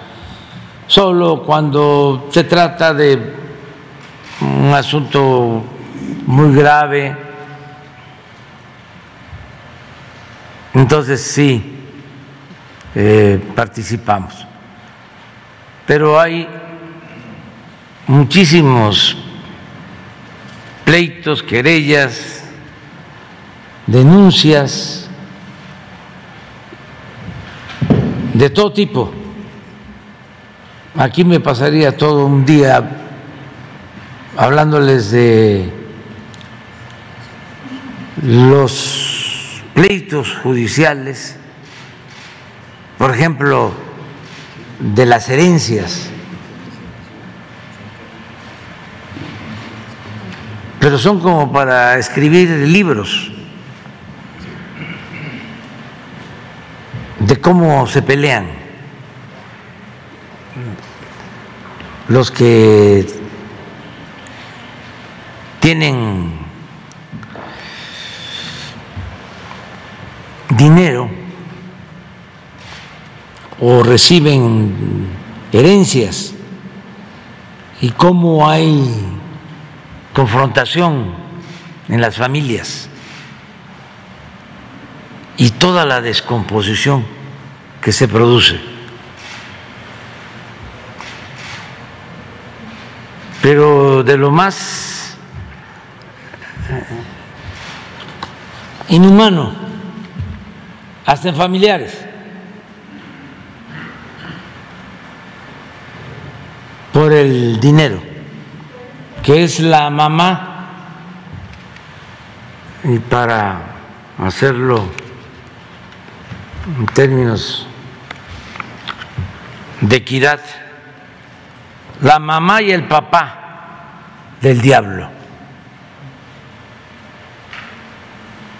el dinero.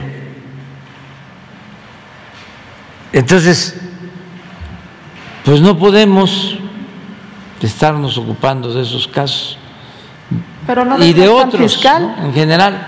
¿No desgasta esto al, fiscal y a la propia fiscalía? No, no, no, para nada. No. Eh, hay desgaste cuando este, no se actúa bien, cuando este, hay corrupción, desde luego, impunidad. Nosotros tenemos que buscar eso, desterrar la corrupción y acabar con la impunidad. Por ejemplo, aprovecho para hacer un llamado a todos los trabajadores petroleros que nos han ayudado tanto como los trabajadores electricistas, como los trabajadores del sector salud, como los trabajadores de la educación. Estamos rescatando Pemex con los trabajadores y con los técnicos. Pero hace unos días eh, cerraron eh, una válvula allá en las plataformas de Campeche. un poco antes de que llegara el director de Pemex a esa plataforma. Y ya se está investigando. Sí le pedimos a la Fiscalía que abrieran una investigación. Y yo le pido a los trabajadores que nos ayuden a todos. Y estoy seguro que nos van a apoyar, estando pendientes, cuidando, informándonos, porque una acción así puede ocasionar una terrible desgracia.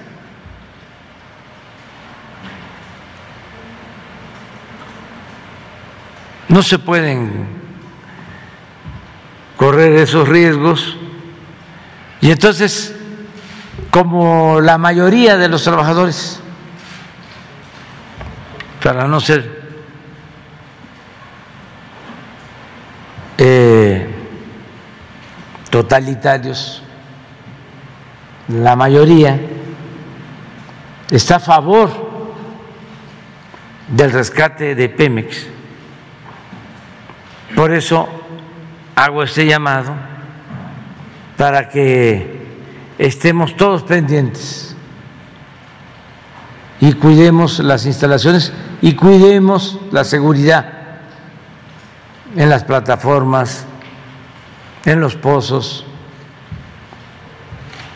en las plantas, en las refinerías.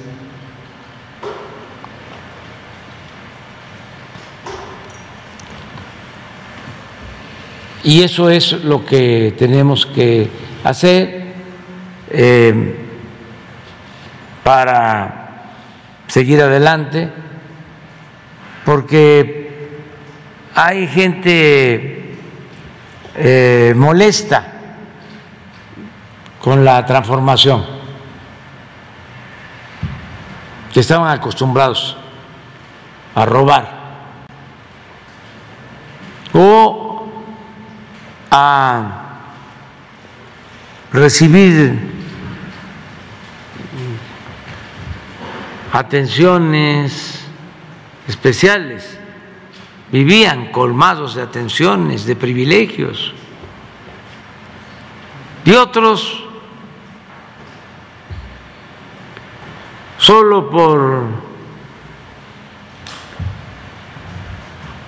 que no les caemos bien, pero conscientes o inconscientemente eh, se pueden provocar problemas. Entonces, que todos ayudemos, que todos nos cuidemos, vamos bien, bastante bien, que pueden decir nuestros opositores que no es así, están en su derecho. Nunca había habido tantas libertades para ejercer el derecho a disentir. Y vamos a seguir así. Y vamos a, a continuar eh, buscando que haya la transformación y vamos avanzando. Tú comentabas, por ejemplo, de que eh, si no resolvemos el problema de la inseguridad y de la violencia, no vamos a poder eh, decir que se avanzó. Yo creo que sí vamos a, a terminar el gobierno con buenos resultados en esta materia de seguridad y de combate a la violencia, porque vamos avanzando y nos ayuda mucho el que no hay relaciones de complicidad. Son servidores públicos honestos, eh, rectos, íntegros.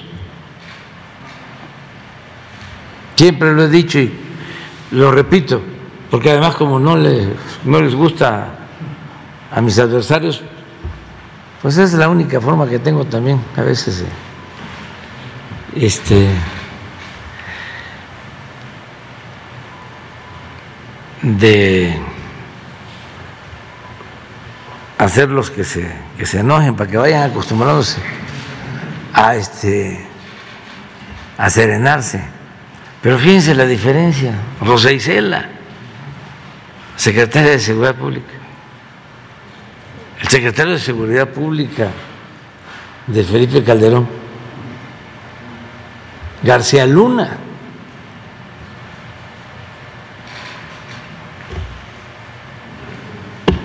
Pero también lo digo porque esto no sale en los medios. No hay um, un reportaje sobre García Luna y Calderón. No he visto.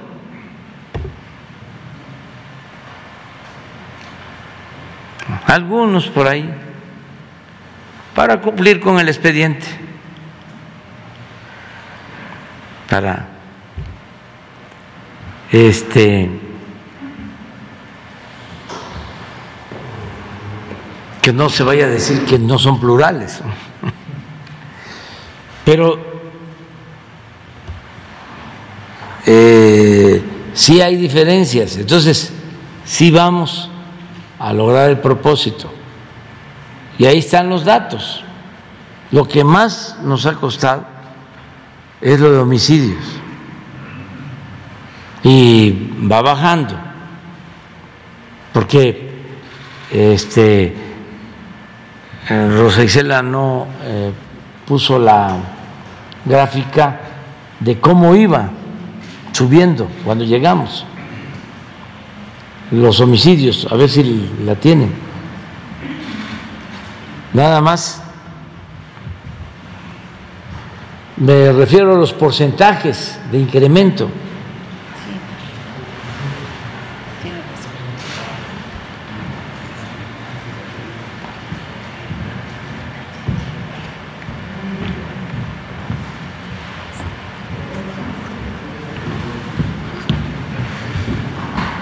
Pero sí, ese es eh, lo más difícil que enfrentamos. Pero no, esta, esta, pero si vemos aquí,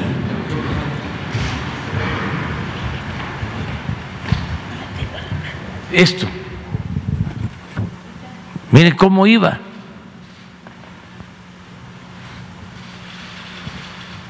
Esa era la tendencia. Aquí llegamos nosotros.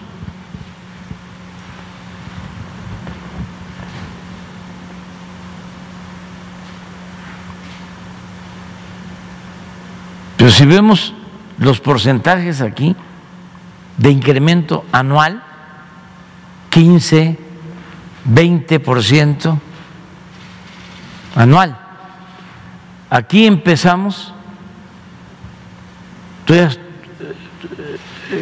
tuvimos ya un crecimiento del 1%, después menos 0.9%, eh, pero detuvimos esta tendencia. Y ahora estamos bajando.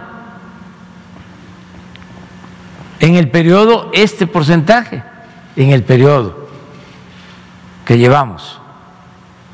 Pero si tomamos en cuenta el último año, esto es menor. Debemos de traer como el 3% abajo, nada más con relación al 18. pero ya no siguió la tendencia.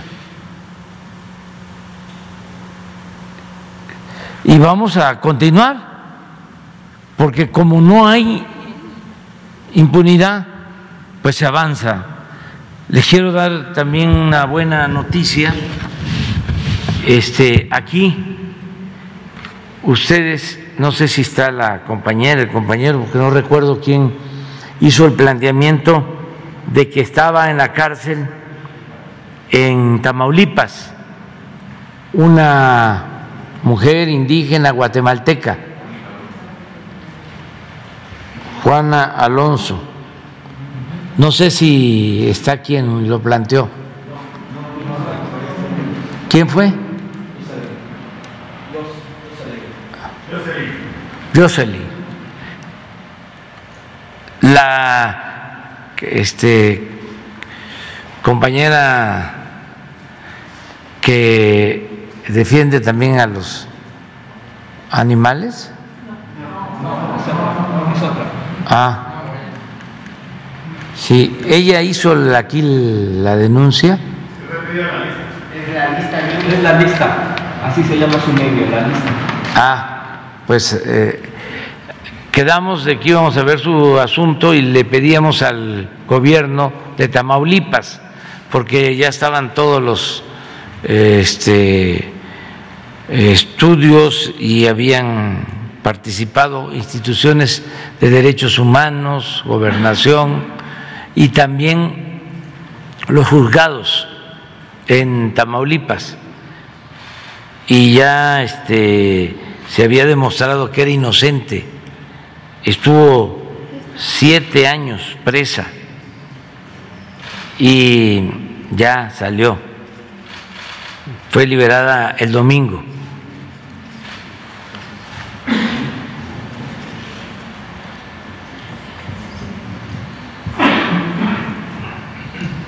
Y así, eh, lamentablemente hay muchos casos todavía. Entonces tenemos que buscar la forma, este, no dejar en gobernación de seguir tratando estos temas. Cuando ella ingresó, eh, comentábamos que no hablaba eh, bien el castellano cuando eh, fue eh, internada en el penal en Tamaulipas. Entonces, este, esto es lo que tenemos que estar viendo. No quiere decir que el pleito en la fiscalía con los abogados mm, no importe, sí, pero primero lo primero. Bueno, a, ver, pero es que todos tienen relación. Buenos días, presidente Judith Sánchez Reyes, corresponsal de imagen del Golfo de Veracruz. La semana, la semana antepasada, el Acuario de Veracruz, el más importante del país y con reconocimiento a nivel América Latina, fue clausurado por la Procuraduría del Medio Ambiente del Estado debido a supuestas anomalías, entre ellas eh, una denuncia de una fiesta realizada en el interior del acuario, que por supuesto fue ilegal, pero se dio en el 2019.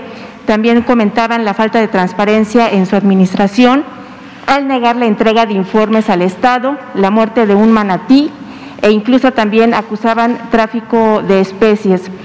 La dependencia estatal dijo que la clausura sería de manera temporal, en tanto se aclaraban estos señalamientos.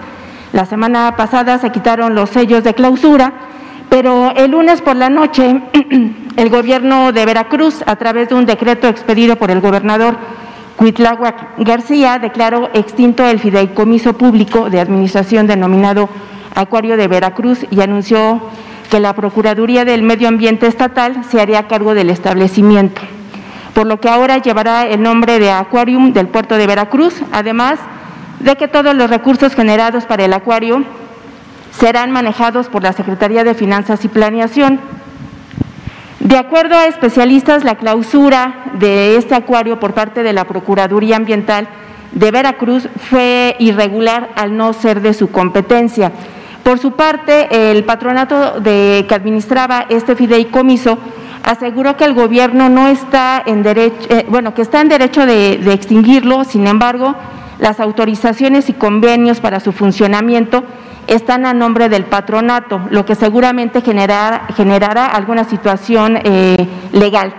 Aunque el acuario ya fue reabierto, está generando inquietud e incertidumbre entre locatarios y restauranteros que viven justamente de la derrama económica que se da por, por la visita a este lugar. Además, pues también ha habido molestia a través de, de diversas eh, protestas de diferentes sectores de la, de la población allá del Estado.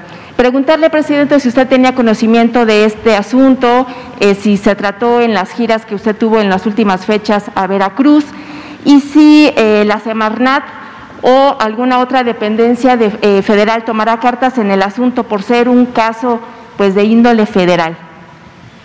Sí, no tenía información sobre el, acuario, pero vamos a pedirle al gobierno de Veracruz que nos informe, a Cuitlagua García, que nos mande un informe. A él le tenemos plena confianza, es de los mejores gobernadores del país y de los mejores gobernadores que ha tenido Veracruz, porque mi estado Veracruz, como lo es Tabasco, bueno, como lo es todo el país. Este, pero en el caso de Veracruz han habido muy malos gobernantes, muy malos gobernantes. Eh, y eh, llevaba mucho tiempo que no había un buen gobernador como Cuitláhuac, porque puro gobernador. Eh, ventajoso, no quiero decirlo fuerte, la verdad, que llegaban al cargo a enriquecerse, hacían enormes fortunas y mansiones y yates y departamentos en el extranjero durante bastante tiempo. Y para mí es eh, muy satisfactorio que haya en Veracruz un gobernante honesto. Me recuerda a otro nivel, desde luego, a don Adolfo Ruiz Cortines, que fue un presidente honesto, veracruzano.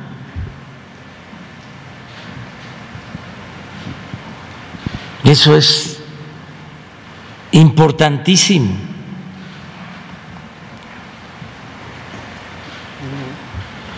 Entonces, por eso vamos a pedirle a Cuitlagua que nos informe y también a la Secretaría de Medio Ambiente que nos informe sobre esta situación. Bien, presidente. Eh, a pesar de que las cifras de secuestros muestran, bueno, que es uno de los delitos que ha bajado a nivel nacional, de acuerdo aquí a las cifras eh, oficiales, existen casos como el de Ángel Mendoza Zamora, quien fue secuestrado junto con su abogada la licenciada Maribel Sánchez Villalbazo hace unos meses en Orizaba, Veracruz, saliendo de una, de una audiencia justamente de la Fiscalía en este municipio. Los secuestradores solicitaron un rescate por la libertad de estas dos personas, aunque debido a la presión mediática que ejerció en su momento la barra mexicana de abogados, solamente fue liberada la abogada Mientras que el señor Ángel Mendoza lleva nueve meses desaparecidos, los secuestradores no volvieron a ponerse en contacto con la familia para pedir un rescate. Y en este sentido, presidente, eh, varias personas y familiares del señor Ángel pues han solicitado ayuda al gobierno federal para dar con su paradero. No ha habido respuesta. De hecho, se recurrió a la Fiscalía General de la República que a su vez mandó la investigación del caso a la Guardia Nacional y bueno, no ha habido ninguna, ninguna respuesta. No sé qué se puede hacer al respecto, qué instancias tocar nuevamente. Lo vamos a ver, lo vamos a ver ahora mismo, ¿sí?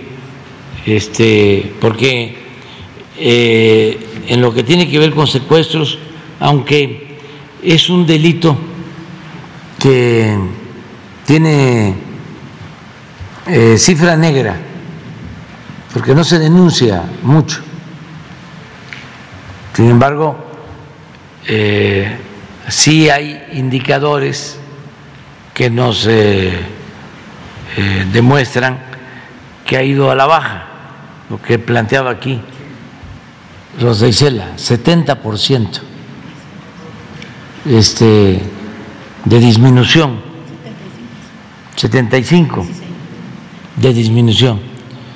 Es, pero de todas maneras vamos a seguirlo este, combatiendo y hay un buen equipo y lo decía Rosa Isela, en los estados hay buenos equipos antisecuestros y el equipo central también hace un buen trabajo.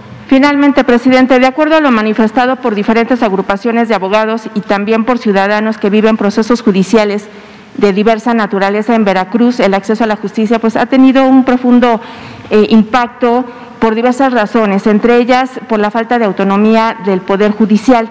El Poder Judicial del Estado vive una crisis presupuestal que ha traído consigo la desaparición de 29 juzgados penales, civiles y familiares desde junio pasado, para hacer frente al pago de la deuda que significan los contratos que bajo la modalidad de asociaciones públicas privadas heredadas por anteriores administraciones, que han sido además señalados de múltiples irregularidades.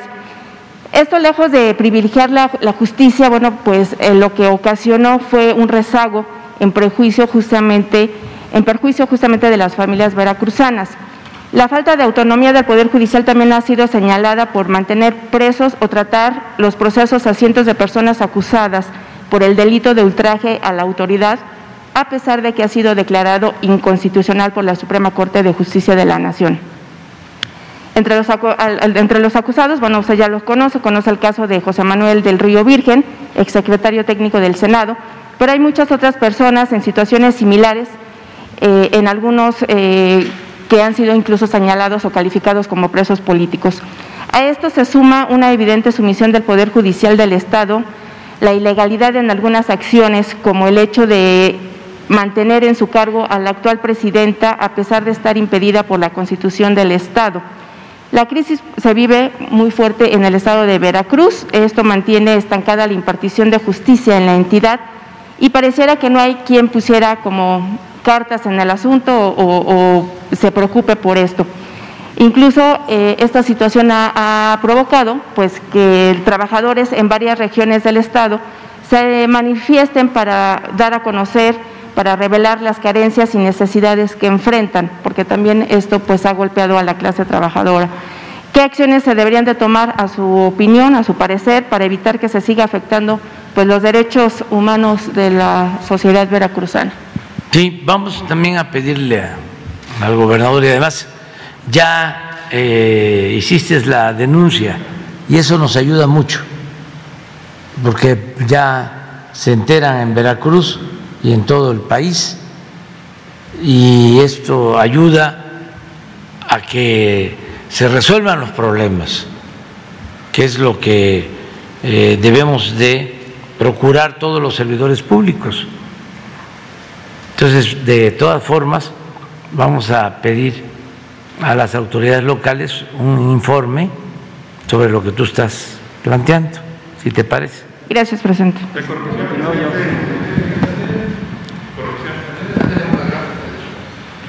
A ver, la gráfica de y, y también la de secuestro, que también es importante.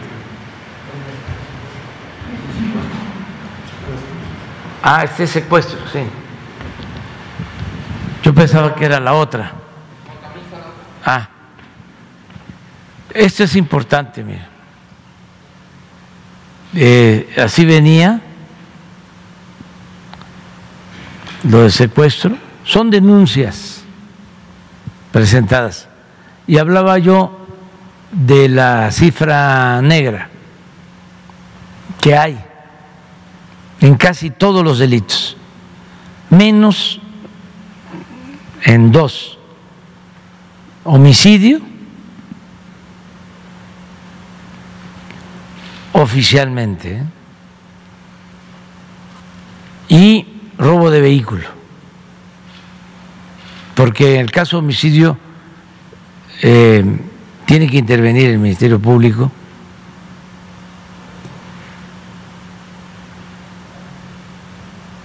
Aunque hay veces que cuando se trata de enfrentamiento entre grupos, se llevan a sus muertos. O sea, por eso eh, no es así tan categórico de que todos los homicidios se registran, pero sí es lo más cercano a la realidad. En robos, por ejemplo, es mucho el, el margen de delitos que no se denuncian. Ahí sí hay más cifra negra. Eh, y esto es lo que mande. Sí, es el INEGI, sí. Del INEGI, es, es, es esto. Pero hay uno que tenemos de tenemos de con porcentajes.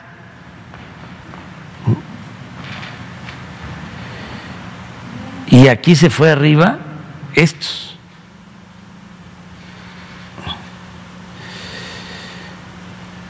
Aquí entramos nosotros. Esto iba así. Dice, y aquí todavía nos costó detenerlo y empezó leve. Pero nos ha costado mucho. Y hay algo importante. Es con una estrategia distinta. Ya no el enfrentar la violencia con la violencia. Los datos que daba el general, a ver si los ponen, porque es interesante. ¿Cómo sí se puede? ¿Sí se puede lograr esto? Sin lo que vamos a ver ahorita.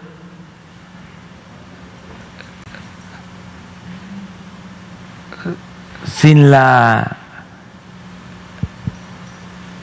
eh, letalidad. Es decir, sin quitarle la vida a nadie.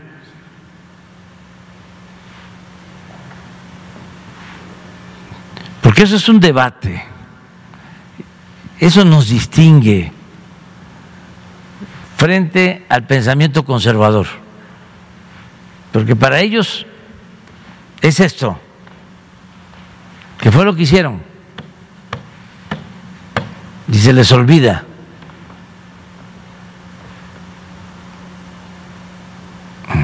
Es enfrentar el mal con el mal, la violencia con la violencia.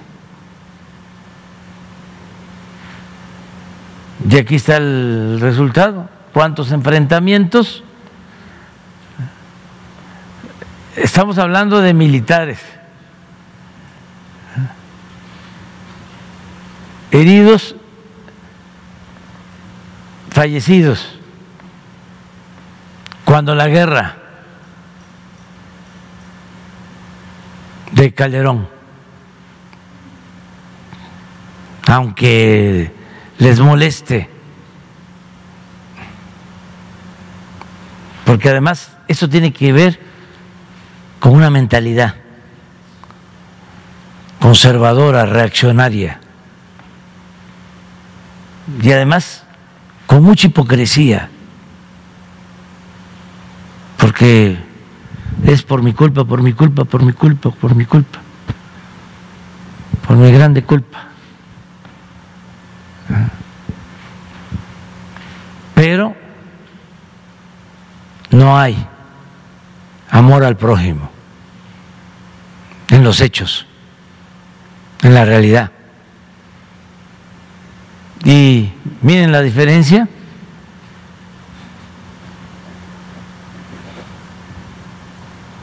Aquí estaba en su apogeo el mátalos en caliente. 324 militares heridos. Ya hemos visto eh, personas, y ahora vamos a poner también la gráfica, 324.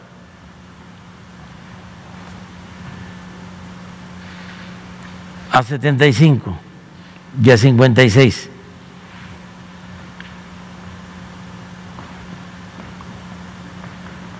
Claro, el que da la orden es está arriba.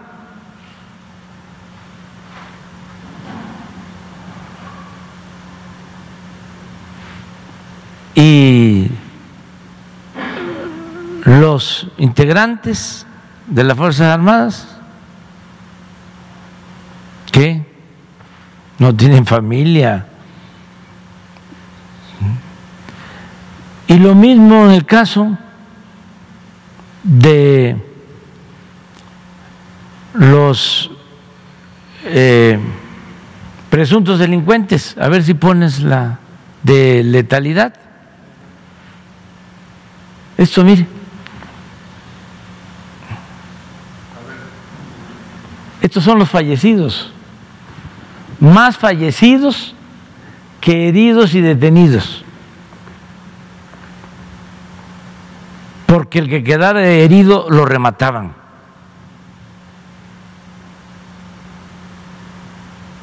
Y todavía se atreven a decir que está mejor. Y además, no es un asunto superficial, lo creen. Si por eso hago énfasis en el tema. Porque eso es la esencia del pensamiento conservador, el autoritarismo, la mano dura,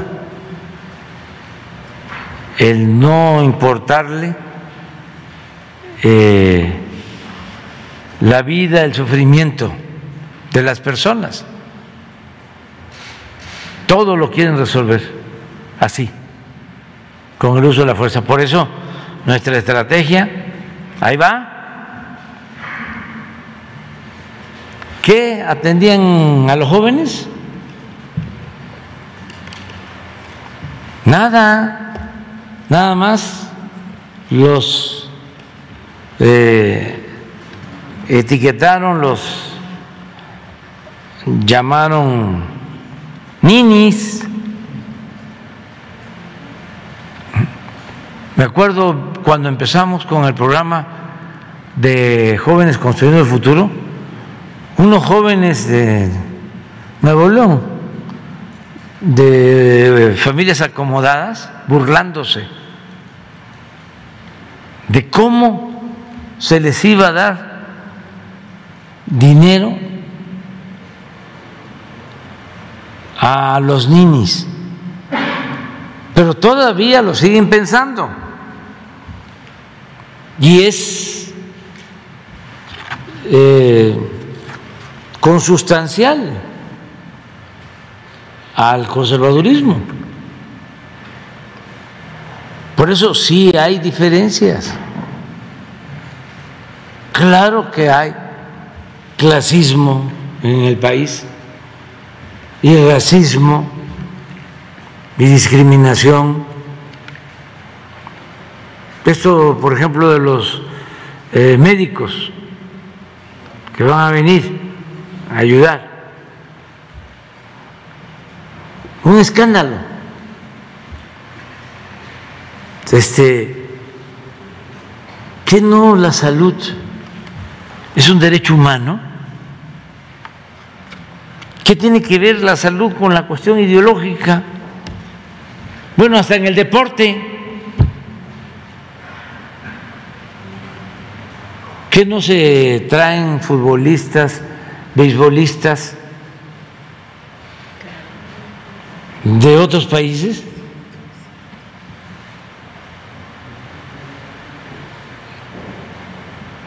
No, pero eh, es este un dogmatismo enfermizo, muy fanático. Por eso hay que trabajar mucho con los jóvenes y tratar este tema siempre. Eh, no para la gente mayor, ya mis contemporáneos, ya está muy difícil convencerlos. Pero los jóvenes sí pueden recibir otro tipo de información, no información eh, que los eh, vuelva individualistas, que les endurezca el corazón, incluso de la misma familia.